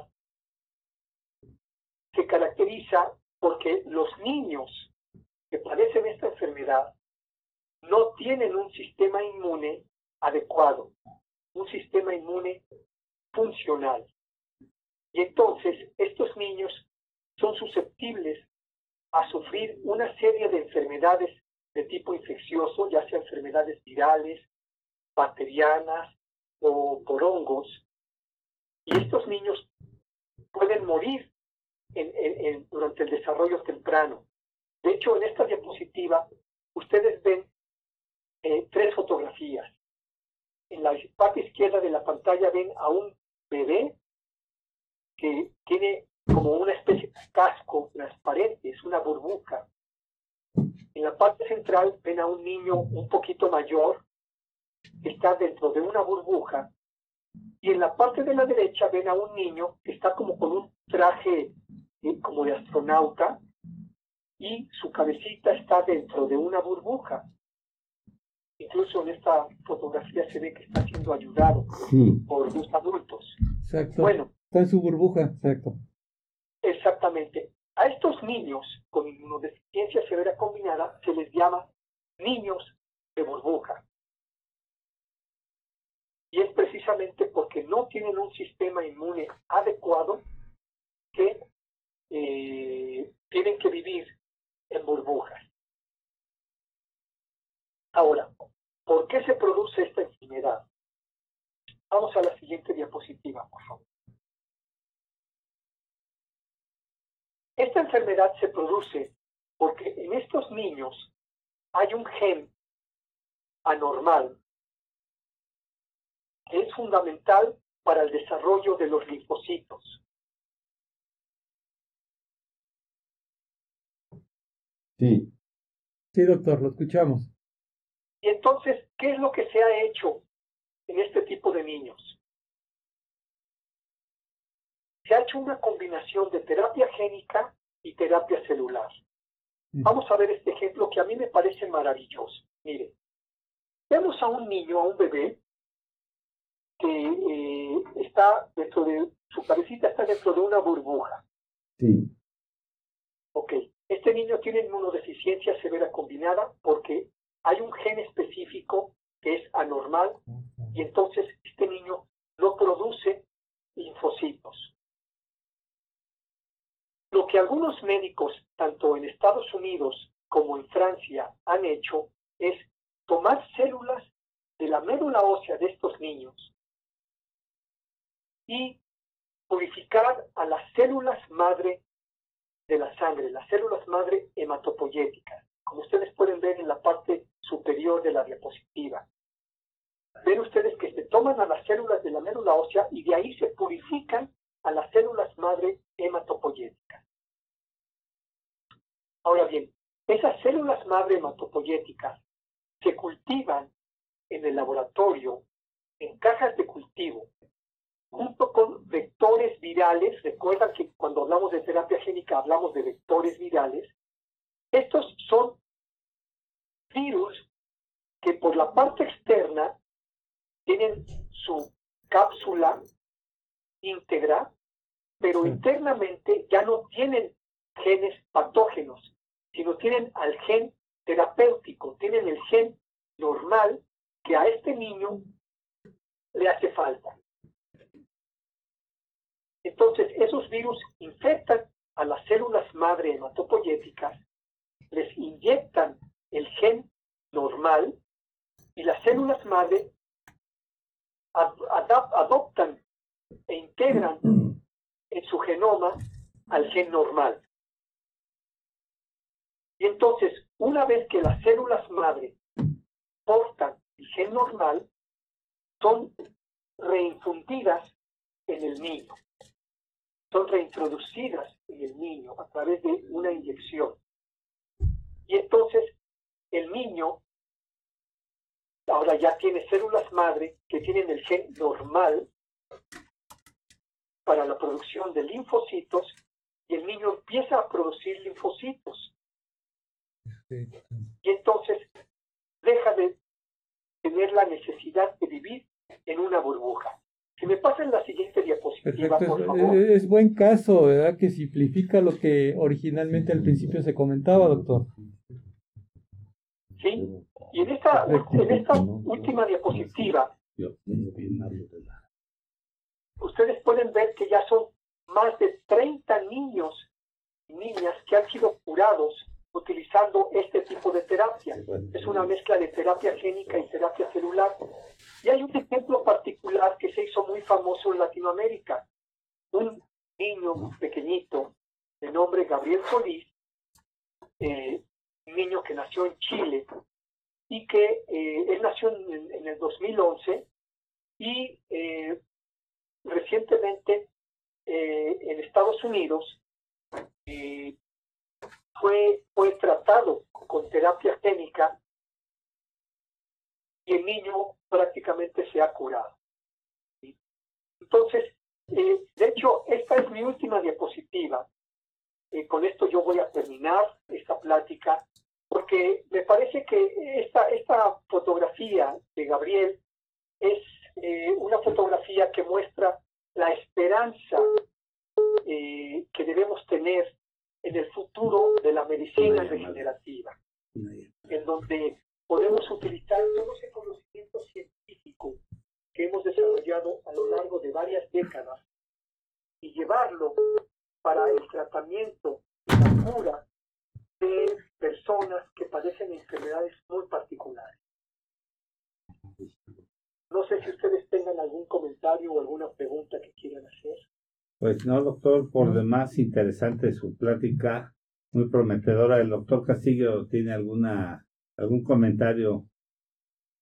Sí, doctor, una, una pregunta que aquí también me llama la atención. Del potencial inmunomodulador regenerativo, precisamente, de estas células que representan de una manera promisoria o que prometen en la etapa de terapia de recuperación en cierto tipo de padecimientos desde la época, desde la etapa neonatal. Doctor, aquí cómo podríamos interpretar en base al concepto y a los, a los ejemplos que nos, que, nos, que nos presentó en un paciente, en este caso con un paciente que tiene parálisis, parálisis cerebral. Aquí el concepto es muy distinto, el poder utilizar el día de mañana células madre, porque aquí vemos un defecto en el retraso en el nacimiento, que está generando una gran pérdida de capacidad de reproducción neuronal por falta de irrigación cerebral. Pues aquí hay pérdida, más que nada de materia gris, que nosotros le llamamos. Y la, la réplica o la reproducción de neuronas se ve apagada por el grado de, daño y, y, evento vascular cerebral del proceso inflamatorio donde hay muerte o apoptosis. En este caso, ¿Cómo podríamos mencionar la utilización de la terapia celular? Aquí no entraría la terapia génica, creo entender, sino el uso nada más de la terapia celular. Es mi pregunta, doctor, no sé. La, terapia, celular ya utilizada eh, para el tratamiento de pacientes con parálisis cerebral. La, doctora Joan Kurzberg en Carolina del Norte, la Universidad de Duke, eh, ya ha tratado eh, varias eh, decenas de pacientes con parálisis cerebral, pacientes pediátricos con parálisis cerebral, utilizando células tanto de la sangre del cordón umbilical como del tejido del cordón umbilical. Y ella ha reportado avances muy importantes en esta, en esta área. Es decir, hay ciertos progresos de este tipo de pacientes. Todavía es un área que está en sus inicios, todavía es un área que está iniciando, pero los resultados son provisorios. Entonces, sin lugar a dudas, la terapia celular va a tener un papel muy específico, seguramente muy favorable, en el tratamiento de la parálisis cerebral. Ya, ya se está haciendo. Sí, doctor. Muchas gracias, doctor. Sirve que felicitamos a todos nuestros compañeros del ISTE, que hoy es su aniversario, a todos los compañeros trabajadores del ISTE, médicos, enfermeras, trabajadores, por su aniversario hoy primero de octubre. Les mandamos un abrazo afectuoso, un saludo y que han estado al frente de la batalla contra el COVID les mandamos una felicitación y a usted, doctor, muchas gracias por haber aceptado estar con nosotros. Eh, es un placer tener una personalidad como usted eh, con nosotros. Eh, esperamos que en alguna otra ocasión tengamos la oportunidad de volverlo a tener con nosotros, doctor. Muchas gracias en nombre de mis compañeros, el doctor Jaime Kleiman, el doctor Gabriel Rojas y el doctor Fernando Castillo. Doctor. Fue un placer, doctor Mayani. Muchas gracias. Muchas gracias. Yo les agradezco mucho la invitación. Eh, espero que haya sido una. Excelente. No, de la verdad que sí, fue muy prometedora y, bastante información. Y todavía agotar más, doctor. Y para tener mexicanos tan premiados y tan laureados y con tantos artículos publicados como usted y que están trabajando todavía eh, y dirigiendo un instituto de investigación en enfermedades oncológicas, como usted que sigue en el frente de la batalla todavía por muchos años. Esperamos que siga y que logre, pues, logre algo todavía más prometedor todavía con su trabajo, doctor. Gracias por su presentación, maestro quiero aprovechar eh, brevemente para agradecer también a Cordón Vital por, por la invitación para esta entrevista. Gracias, doctor. Gracias. Bueno, pues muchas gracias, doctor. Y en efecto, muchas este, agradecemos a Cordón Vital, a Ernesto Caudillo, que está aquí con nosotros, por los servicios y por haberlo invitado. Bueno, pues a continuación vamos a, a pasar a una segunda parte del programa en el que Iscanti, amigos de nosotros de muchos años, vienen a hacernos promoción de su congreso, que ya está por, empezar los siguientes días. Y pues aquí eh, su director, eh, Miguel Ángel, el maestro Miguel Ángel de León, nos manda una cápsula y ya está con nosotros aquí la doctora Sindel Hernández, quien va a presentar eh, los siguientes minutos un tema también muy interesante para que todos lo puedan ver. Lo que es el manual de supervivencia para papás. Bueno, ya estamos ahí, gracias. Hola, ¿qué tal? ¿Cómo están? Soy Miguel Ángel de León, director y fundador de Iscalti. En esta oportunidad me dirijo a ustedes para invitarlos a nuestro décimo ciclo de conferencias para padres que tendrá lugar del próximo 12 de octubre al 17. Nuestros queridos amigos de Salud para Todos nos invitan para compartirles de esta experiencia que no se pueden eh, perder. Es un evento completamente gratuito. Vamos a tener dos conferencias diarias, de lunes a viernes, y el sábado tres, un taller y dos conferencias. Acompáñanos en Salud para Todos a partir del próximo jueves, primero de octubre y 8 de octubre, que algunos de esos ponentes estarán participando para compartirte un poquito, una probadita de lo que vamos a presentar durante todo el ciclo. Se dice muchas veces que el psicólogo es muy caro, que no se puede pagar. Bueno, este evento que hemos venido haciendo por 10 años es un espacio en el que tú puedes aprender y puedes estar cerca de gente muy interesante. Nuestra invitada especial será Cristina Jauregui, conductora de Diálogos en Confianza del programa del martes, que es el de niños. Ven y esperamos que tengas una buena oportunidad para aprender mucho sobre la psicología. Un fuerte abrazo. Bye. Buenos días. Tenemos el gusto de presentar a la doctora Sindel Hernández. ¿Lo pronuncié bien? Sí, Sindel. Bueno, oh, Sindel, con acento en la I. En la I. Sindel Hernández. Si quieres saber otra vez, otra vez si quieres. Una, dos, tres. Presentamos a la doctora Sindel Hernández de Scalti con el manual de supervivencia para papás que nos va a presentar este eh, ahora su próximo congreso, su próxima reunión nacional que tienen cada año. Bienvenida, doctora. Muchas gracias, un gusto estar con ustedes. Ya me había tocado una vez estar, ah, pero acompañando al maestro Miguel Ángel. Y bueno, ahora es un gusto estar aquí con ustedes. No conocía este, aquí estas Acá no, me tocó ir a Homero, no, a la otra, a la vueltecita, ¿no? Sí, me tocó ir ahí. Estábamos todos más unidos, ¿no? Y juntos.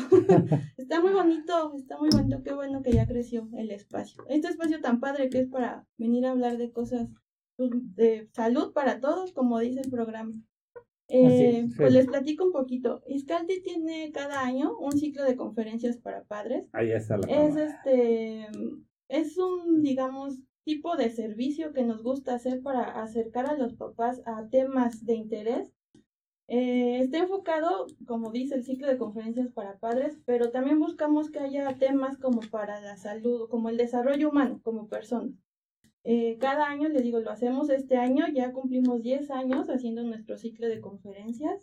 Este año, pues por esta cosa de la pandemia, va a ser en una modalidad virtual, como ya nos hemos estado adaptando todos a esta modalidad. Eh, y muchos de mis compañeros especialistas en diferentes temas, en diferentes disciplinas, están eh, elaboraron conferencias muy, muy enriquecedoras con temas pues de ayuda para todos los papás en esta nueva modalidad. Hay compañeros que tienen su, hay una compañera que hizo su plática de TDA en esta modalidad, de autismo, este, esta guerra entre la tecnología y los papás con los hijos, de te presto el celular, pero cuánto tiempo es el adecuado, la computadora, ahora pues me piden en la escuela estar pegado a un móvil cuando antes me decían que no lo usara. Este, tengo otra compañera que nos habla justamente de esta crisis. Esta pandemia fue una crisis para todos, ¿no? Fue un cambio muy radical que cambió pues nuestras vidas enormemente, nuestros, nuestros hábitos, nuestras costumbres.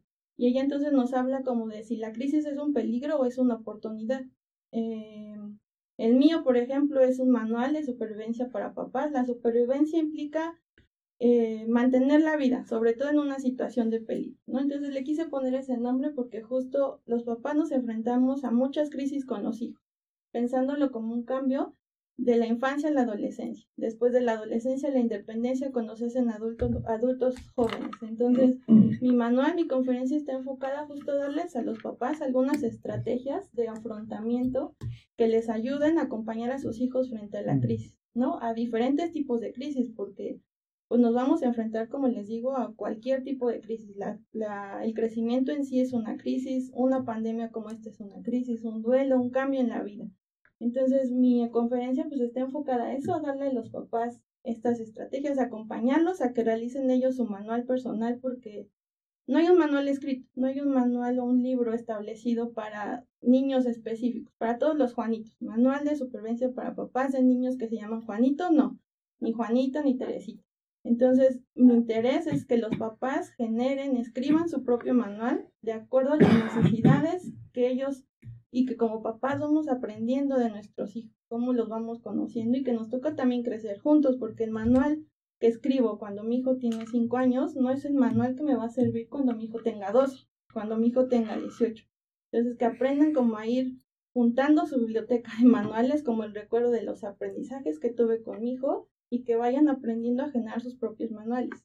Entonces, un poco de todo esto trata nuestro ciclo de conferencias otro compañero habla de las crisis en la familia, de cómo se vivió este cambio en la familia cuando Antes los papás estaban todo el día trabajando, los hijos en la escuela y ahora nos toca estar 24/7 en la casa, ¿no? Esto también fue pues, un impacto en, en, la convivencia en la familia.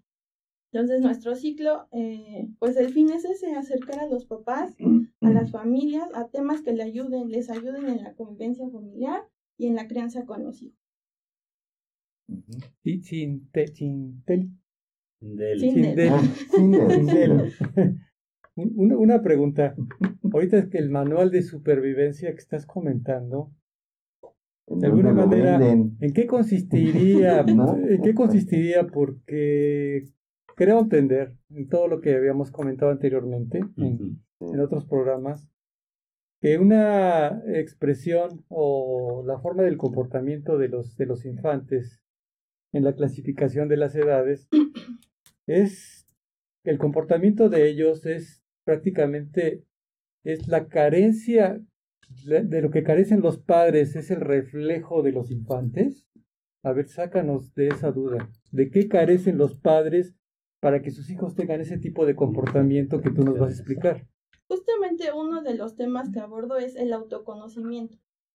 Si yo no me conozco como persona, ¿qué clase de enseñanza les voy a dejar a mi hijo? ¿Cómo le puedo enseñar a mi hijo, por ejemplo, a identificar su tristeza si a mí mismo me cuesta identificar o la evado y procuro no estar triste, pensando en que la tristeza es una emoción que, que no me gusta, que es desagradable y que de algún modo aprendemos a evadirla. Entonces, en ese sentido, eh, hay otro punto que toco como de la autoestima y la aceptación incondicional. La autoestima es una teoría que escribe sobre ti mismo y esta teoría no es genéticamente adquirida, no es algo que ya traigas como de historial, es algo que se aprende. Esto de acuerdo a Walter Rizzo, que es uno de los eh, terapeutas cognitivo-conductuales, dice que esto es aprendido. Entonces, justamente en estas carencias mías y también en estas cosas que sí tengo y que soy consciente, le enseño a mi hijo. Hay cosas que les enseñamos a los hijos de manera inconsciente.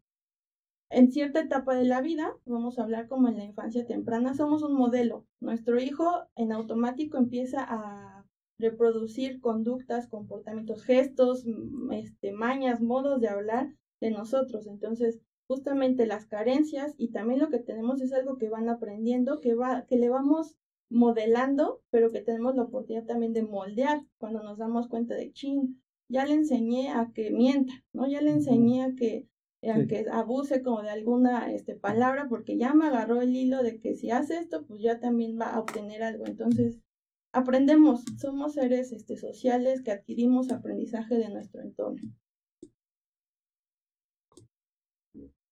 Oye, ¿y en qué edad se da donde se dan más crisis de este tipo de en infantes, en adolescentes o en cualquier edad puede ser?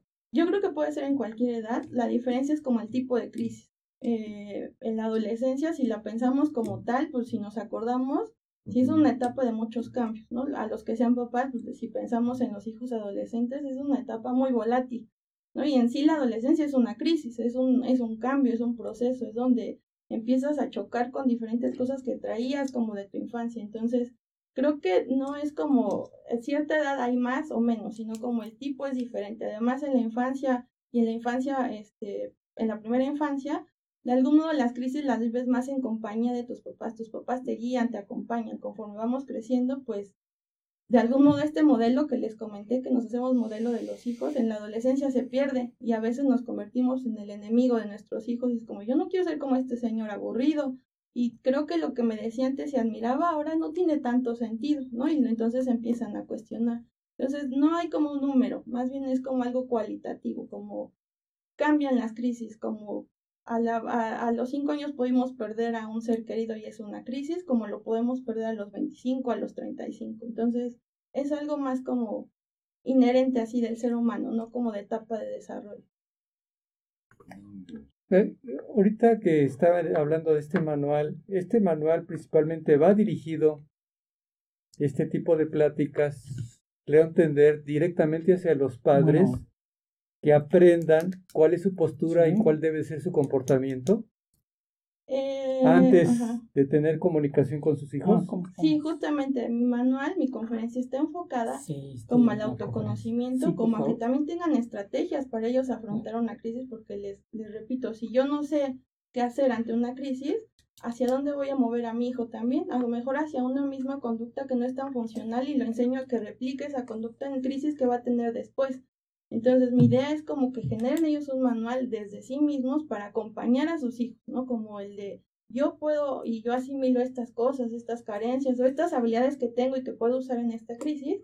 Y entonces a partir de ahí digo, bueno, ahora entiendo o puedo alcanzar a entender mejor a mi hijo y, y también cachar esas habilidades que tiene o esas carencias que en su momento pues a lo mejor no le reforcé como para que fuera una habilidad. Entonces sí es como hacia los papás como personas para que lo reflejen y lo transmitan a sus hijos. Hay una cuestión que, que todos, en forma general, en nuestra sociedad, estamos acostumbrados a tener comportamientos netamente emocionales, pero no generamos, no trabajamos la situación racional, no somos seres humanos racionales como tal, somos muy emotivos, muy emocionales. Este contexto es precisamente este manual que enfrenta a los padres. ¿Cuál sería la diferencia en utilizar a sus hijos las emociones, dejar que liberen sus emociones, que se comuniquen con ellos o manejar eh, la cuestión racional. Como que a veces ¿Cómo podríamos manejar esto? Como que a veces se cree como que la idea que eh, tenemos la idea de que la emoción y la razón es algo peleado, algo como puesto, que no existe una eh, y no, que no existe una cuando está la otra. Tiene cierta razón.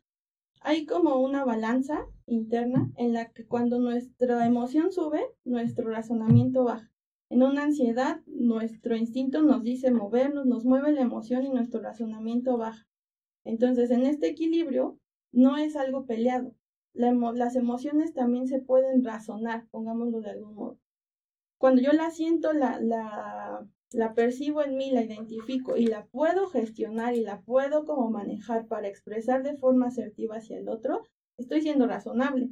¿Puedo caer en una irracionalidad? Sí, todo nos ha pasado, todos llegamos a ser en algún momento seres irracionales y nos gana la emoción volátil como lo pensaríamos en la adolescencia, pero tenemos la alternativa de percibir, de aceptar, de expresar, de dirigir esa emoción a algo más funcional. Entonces no es algo como peleado. Y justamente igual en, en uno de los temas de mi conferencia, a los papás los invito a esa parte de a ver tú cómo sientes, tú qué haces con esa emoción, cómo le has transmitido a tu hijo que es el enojo, ¿no? Que es la tristeza, incluso la alegría en un, en un estado de euforia, también perdemos la racionalidad, como en esta parte de emociones buenas y malas y que alguien puede decir, no, pues si me da mucha alegría está bien, no sabemos, porque puedes caer en un estado de euforia que te lleve igual a, a tomar una decisión de modo muy irracional. Entonces sí. eh, cuando compramos algún objeto en la tienda, una cámara, un, lo que sea, un aparato, este teléfono, estamos acostumbrados a desenvolverlo y a leer el manual y decir, bueno, ¿cómo se utiliza esto? Y ahí en el manual nos dice, no hagas esto, si hagas el otro, para optimizar el, el, el uso de tu aparato, te recomendamos esto y esto y esto. Pero mm, cuando tenemos un bebé, cuando somos padres por primera vez, no existe ese manual, o sea, nacen los bebés y no, no tenemos ese aparato Sí, algo que nos diga, mira, este, acaba de nacer tu bebé, tu hijo, y tienes que hacer esto, esto y esto para optimizarlo, para que no se vaya a, a, ir por un lado o para que no vaya a tener... ¿no? Exactamente. Y eso yo creo que es muy importante, ¿no? Este manual, porque inclusive, o sea, ¿cómo queremos nosotros en un momento dado este, educar a nuestros hijos cuando nosotros no estamos bien educados. Eh, y, a lo, y, y, aterrizando un poquito más esto, pues nosotros como padres, o sea, como adultos, también tenemos conflictos, también tenemos problemas y obviamente esos problemas también los vamos a canalizar en un momento dado con, con, la, este, con la enseñanza y con los conflictos de nuestros hijos. Y yo creo que eso es muy, muy importante tomarlo en cuenta, ¿sí? Saber que no somos eh, inmunes, vamos a llamarle de, algún, de alguna forma, y que este, también cometemos errores. Sí, justamente, en, en mi experiencia, en las pláticas y talleres que he dado con papás, en mi acercamiento con los papás, me gusta enseñarles algo. Podemos ir con el mejor especialista de, del mundo, ¿no? El terapeuta que de verdad las cinco estrellas, comprar el mejor libro.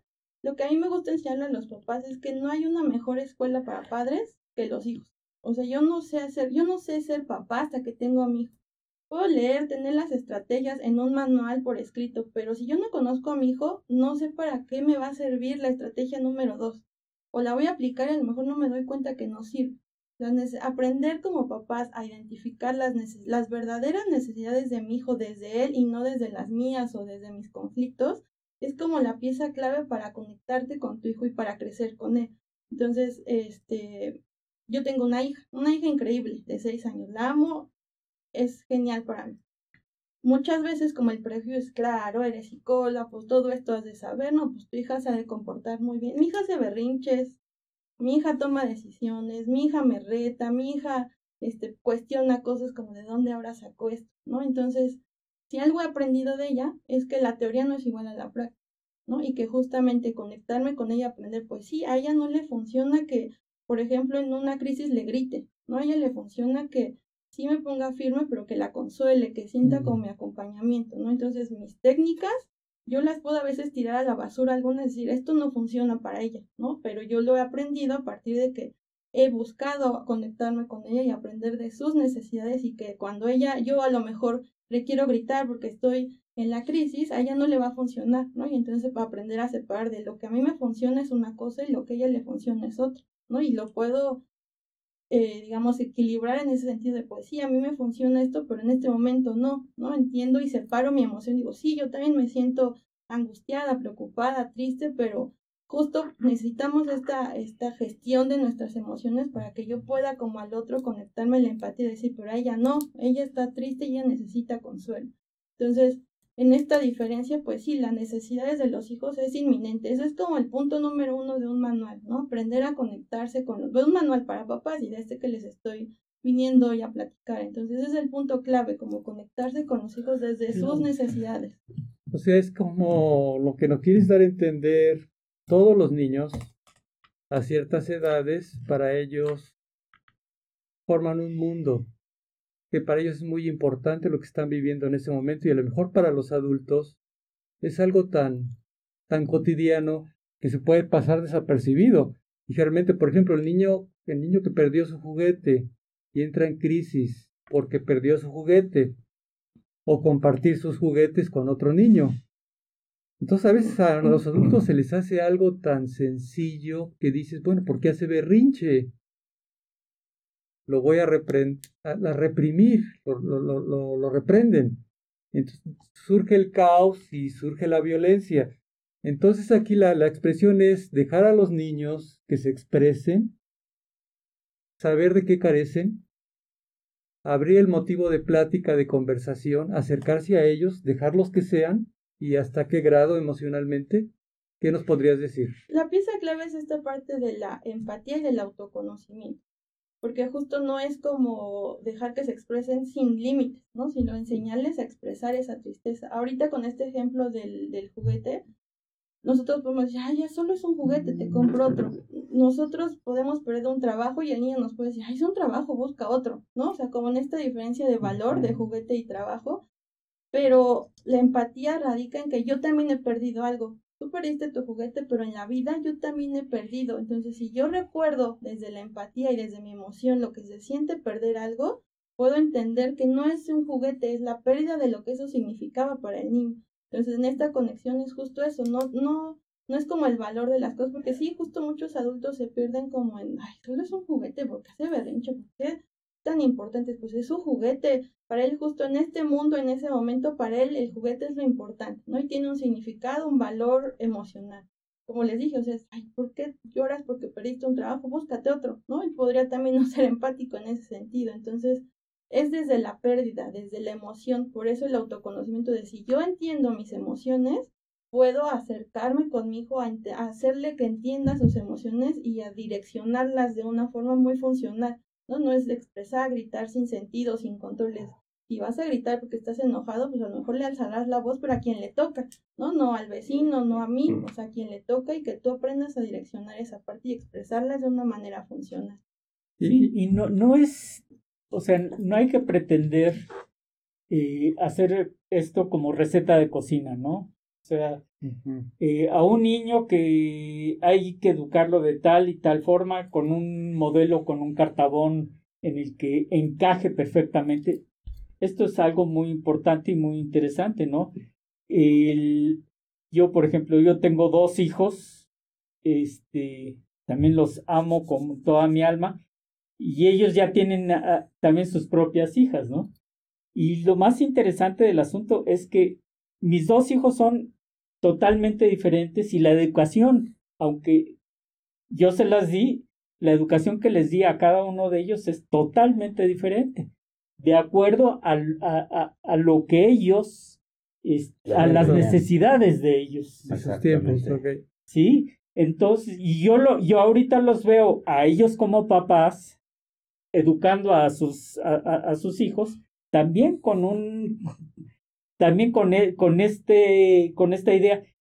Y, este, y me pongo a preguntarme, me pregunto a mí mismo, si a los dos les di la misma educación, y, y lo digo entre comillas, ¿por qué son tan diferentes ellos dos en, en educar a sus hijos en forma tan diferente? Porque mis, mis nietas también están educadas muy, muy, en forma muy distinta. Entonces, eso es algo muy importante. A lo que voy es que tenemos que tomar en cuenta que yo creo que la educación es individual. O sea, no podemos agarrar y decir, a todos los niños de seis años se les va a criar de esta forma y se les va a dar esto y se les va a evitar esto otro. Obviamente, ahí lo, lo que tenemos que establecer son los límites en cada, en cada caso. ¿Hasta qué grado? Sí, definitivamente. Pero sí entender que esto es individual. Y aprovecho para saludar a mis amigos de Iscalti, de, a Miguel Ángel, un saludo afectuoso. Sí, de hecho, eh, hace algunos años yo estuve también, este, di algunas mm, conferencias ahí en Iscalti. Ah, que eran compañeros de qué, de la revista. De infidelidad.com.mx, ah, que nos invitaron y yo, yo participé con, con Miguel Ángel ahí en, en y pues lo recuerdo con mucho cariño. El maestro Miguel Ángel, por ejemplo, tiene su plática del juego, la importancia del juego en los niños. No, a veces también como papás, como adultos, como perdemos esa noción como de la imaginación, de la creatividad. Va a venir Miguel Ángel, el este no, él nos habla sobre esta importancia del juego, que no es solo jugar por jugar, ¿no? Que el, lo que representa para un niño el juego, el espacio creativo, el espacio de crecimiento que representa para el niño el juego. Entonces, así como él, les digo mis otros compañeros igual, con estos temas justo como de entender a los hijos desde una perspectiva que a lo mejor no me he dado la oportunidad de hacer, ¿no? Como de, ver, ¿por qué mis hijos son tan diferentes y hice lo mismo con ellos, ¿no? O sea, como, y romper también estos paradigmas de sí, sí hay, sí hay comportamientos esperados a cierta edad, el desarrollo eh, biológico de las personas sí tiene ciertos ciertos patrones, criterios, ¿no? Como establecidos. Hay comportamientos esperados, crecimientos esperados a las edades, pero al final somos individuos y tenemos también la parte emocional que no vamos a asimilar igual y que no hay un manual escrito como tal, ¿no? Que cada uno va a tener su manual, como les dije, de la autoestima, cada uno tiene su teoría al respecto, ¿no? Entonces es esta individualidad también la que nos da esta oportunidad de acercarnos a nuestros hijos de formas muy particulares, ¿no? Y especiales y que hacen lazos y vínculos, que el vínculo es muy importante en los hijos para el, a futuro, ¿no? Entonces, de esto, de esto más o menos trata nuestro ciclo de conferencias y hoy que les comparto también mi conferencia. Eh, este, Sindel, hay dos preguntas muy importantes. La primera es de que, este, si uno se inscribe al Congreso, ¿ya está inscrito todos los días o hay que inscribirse a cada conferencia? Y la segunda que están pasando los cibernautas, que cuánto va a costar el, tus conferencias. No, no tiene ningún costo, como este, les comenté al principio. Este es un, un servicio que nos gusta dar a la comunidad. Sabemos que a veces hay personas que no tienen para pagar un especialista, que es complicado mantener un tratamiento este, con un especialista psicólogo. Hay muchas opciones, ¿no? En Iscalti, por ejemplo, tenemos un, un programa que es Iscal Te Ayuda, que proporciona sesiones de psicoeducación y acompañamiento emocional a personas con que a lo mejor no tienen como la alternativa de pagar un especialista, que tiene un costo más elevado, les ofrecemos la misma calidad de servicio de acompañamiento, nos supervisa el maestro Miguel Ángel de León. este, y les damos la oportunidad a las personas de que se desarrollen, ¿no? De que no se pierdan esta oportunidad de crecer. El ciclo de conferencias de cada año es justo buscar que esas personas que a lo mejor no tienen acceso tengan un acercamiento con estos temas que también necesitan, ¿no? Que son de su interés. No tiene ningún costo, siempre es un ciclo de conferencias gratuito. En esta ocasión, les digo, es virtual, las conferencias son igual gratuitas, son por Zoom. Lo único que hay que hacer es entrar a nuestra página iscalti.com, este, ya ahí van dando las indicaciones y hay que inscribirse a cada conferencia. Se pueden inscribir a todas, pero se tiene que hacer en individual, ¿no? Hacer la inscripción a cada una de acuerdo ahí al link por separado. por separado. Eh, en base a tu experiencia ahorita con todo lo que se está viviendo por el gran encierro de, debido al COVID, ¿has tenido experiencias? ¿Cuáles son las experiencias en tu, en tu análisis crítico? ¿Qué es lo que te expresan más en el, en el comportamiento de estos niños ¿Qué es lo que hay que hacer? ¿Con qué te estás enfrentando? Hablando de violencia, hablando de incesto, porque están pasando muchas cosas tras. Porque sabemos que la mayor parte de las familias son disfuncionales. Es difícil encontrar una familia funcional. Sabemos que el bullying nace en las familias y la violencia nace en las familias. Aludiendo a esto, ¿qué te estás encontrando más en tu experiencia ahora que estamos viviendo esto? ¿Y qué les podrías decir en cuanto a esa recomendación? Afortunadamente, y lo digo nada más en lo personal, no me ha tocado enfrentarme a una situación como esta de violencia o de abuso, porque la verdad es que sí es algo que me pega, o sea, como en esta situación de abuso de los niños es una situación que a mí en lo particular me genera como cierta, pues sí, desagrado, ¿no? Entonces, no me he encontrado con eso, sé que lo hay, Sé que sí hay situaciones de violencia en casa. Este, otro de mis compañeros que también tiene eh, su conferencia el sábado, de hecho él hizo un taller para niños para eh, de emociones, del manejo de emociones. Él tiene un programa que es este pro defensa y es de protección personal. Él, por ejemplo, se enfoca mucho en esas. Enrique Cervantes creo que también ha venido. Él se enfoca mucho en esta parte de la protección personal, de, eh, del abuso, de la violencia en las mujeres, de la violencia en la casa, del bullying. Entonces, este, estos casos, les digo, no me ha tocado. Lo que a mí me ha tocado ver ahorita en mi experiencia eh, son dos partes. Una es como que, es que mi hijo no pues, se acopló muy rápido, ¿no? Los niños tienen como esta capacidad también de adaptación como rápida, como pues sí, ya entendió que aquí pues hay que hacerlo, y ya como pues sí, mamá, aquí vamos a estar en la casa, ¿no? Y los papás, pero ¿cómo? ¿Y qué voy a hacer? Y el trabajo, ¿no? Y son los angustiados en esto y los niños pues felices. También ya con el tiempo, pues ya como asimilar la situación, pues sí, la angustia con mamá y mis clases, este, ¿qué va a pasar? Ya no voy a volver a la escuela y, mis maestros y mis compañeros, ¿no? La ansiedad, pues sí, ante la crisis, o sea, es, fue inminente, ¿no? Como de, oye, ya no sé qué va a pasar acá, ¿no? Entonces, este, ayúdame como a, dirigirme, mamá, ¿qué está pasando, no? Eh, respecto a los niños, pues ha sido eso, como la pérdida de la costumbre en los horarios, ¿no? Como el de yo llevaba cierta actividad, ciertos este, horarios en el día y hoy pues ya no sé ni a qué hora me despierto ni qué día soy, ¿no? Entonces, me han tocado más cuestiones de ansiedad, en tanto adultos como papás como en niños, o sea, como esta ansiedad para enfrentarse a este nuevo cambio y la adaptación de, pues ahora qué nos toca hacer, ¿no? Y cómo me voy a adaptar y, y, qué puedo hacer con todo esto. ¿Y en qué puede repercutir en los niños más adelante esto que está pasando? Pues yo creo que en un mal manejo, pues sí, en situaciones de ansiedad y de poca tolerancia a la frustración ante un cambio, ¿no? Entonces, porque la situación ahí está, ¿no? La terapia cognitivo-conductual nos dice que no son los hechos lo que nos perturba, sino lo que pensamos sobre los hechos lo que nos hace sentir mal. La pandemia ahí está, la cuarentena ahí estuvo, ¿no? La cosa es, ¿yo cómo me quiero recordar pasando esto? ¿Qué puedo hacer con esto? ¿No? ¿Cómo quiero vivir esta parte y qué estoy pensando al respecto?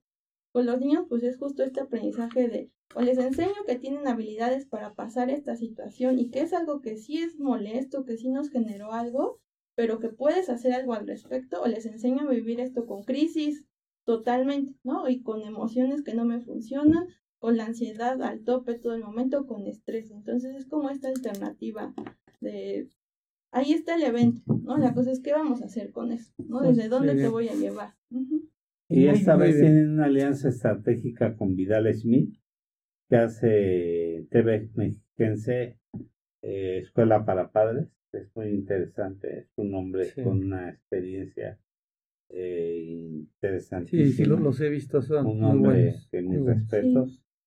Entonces, este, pues, desafortunadamente hemos llegado al término, doctora. Doctora, muchas gracias. Un, presente de nosotros. Muchísimas gracias. un placer haber estado aquí con ustedes. Gracias. Gracias. Saludos a Miguel Ángel. Sí, yo se los doy con Gracias a Miguel Ángel. Saludos. Gracias. ¿Podemos subir lo de Alexa? Bien, me gustaría tomarme unos minutos para hacer énfasis en lo importante que es mantener un peso saludable, ya que nos lo ha confirmado la pandemia, aquellas personas con sobrepeso o obesidad siempre estarán más expuestos a cualquier tipo de enfermedad. Es importante recordar que nunca es tarde para mejorar nuestros hábitos alimenticios y podemos empezar con pequeños cambios que traerán a nuestra vida grandes diferencias para empezar a buscar cambios en el consumo de productos habituales que no tan saludables por productos saludables. Eso es que queremos recomendarles que atiendan UTT, cuál es un proyecto de dos maestras en nutrición preocupadas por facilitar el acceso a este tipo de productos. Los invitamos a seguirlo en sus redes a través de los teléfonos Instagram arroba NUTT, bajo Facebook arroba NUTT, CDMX, teléfono 55 62 16 65 20. Y ya tenemos el software que nada más que llegue al internet del lunes para poder subir ah, en, en, YouTube, en, YouTube todos los en, vivo. directo. En vivo todos los este todos los eh, programas. Todos los las redes las redes sociales todos nuestros programas. Y esta esta cabina ha sido iluminada gracias a Cabil Iluminación por cortesía, Sendo Dolores 39D, teléfono 55 15 43 59 32, correo Cabil Iluminación gmail.com, iluminación para todo tipo de espacios. Este, está aquí comentando Sánchez Vera que quiere que le manden el manual de supervivencia por email. Le decimos que lleva cargo, ¿no? De envío. Sí, sí, sí. Para él sí, cargo de envío. Oigan, pues muchas gracias. Este, los invitamos la siguiente semana. Va a venir el doctor Garmilla, que probablemente lo recuerdan cuando vino con el tema de gente tóxica. Ay, Que vino hace como un año, un año y medio. Regresa la siguiente semana. Y por supuesto, al final también este, está invitado Scalti con otro segmento. Y dentro de, para el octubre 15, más o menos en dos semanas, va a venir con nosotros por fin Alexa, Alexa Mendoza, Alexa Canales, junto con su socia, junto con la tienda online para que vayan preparando sus preguntas, sus comentarios y por aquí los esperaremos las próximas semanas. Muy bien, muchas gracias a toda la gente que nos hace favor de escucharnos y felicidades a todos los trabajadores del ISTE, que hoy es su aniversario, a toda la gente que nos hace favor de escuchar, a mis compañeros. Muchas gracias, gracias, gracias. Y a Jesús Asay y a Alex que nos a, también a Janine y a Rita, Rita que nos apoyan siempre con el soporte técnico y a toda la gente que nos escucha que tengan un excelente día y un mejor fin de semana. Está entrando una pregunta, doctora, este, si nos la respondes por escrito, para que no se quede de Leti, de su hijo que tiene mucho miedo al salir. Sí, yo Gracias, te lo te respondemos por escrito, Leti, en un ratito. Gracias. Gracias. Gracias. Muy buen día.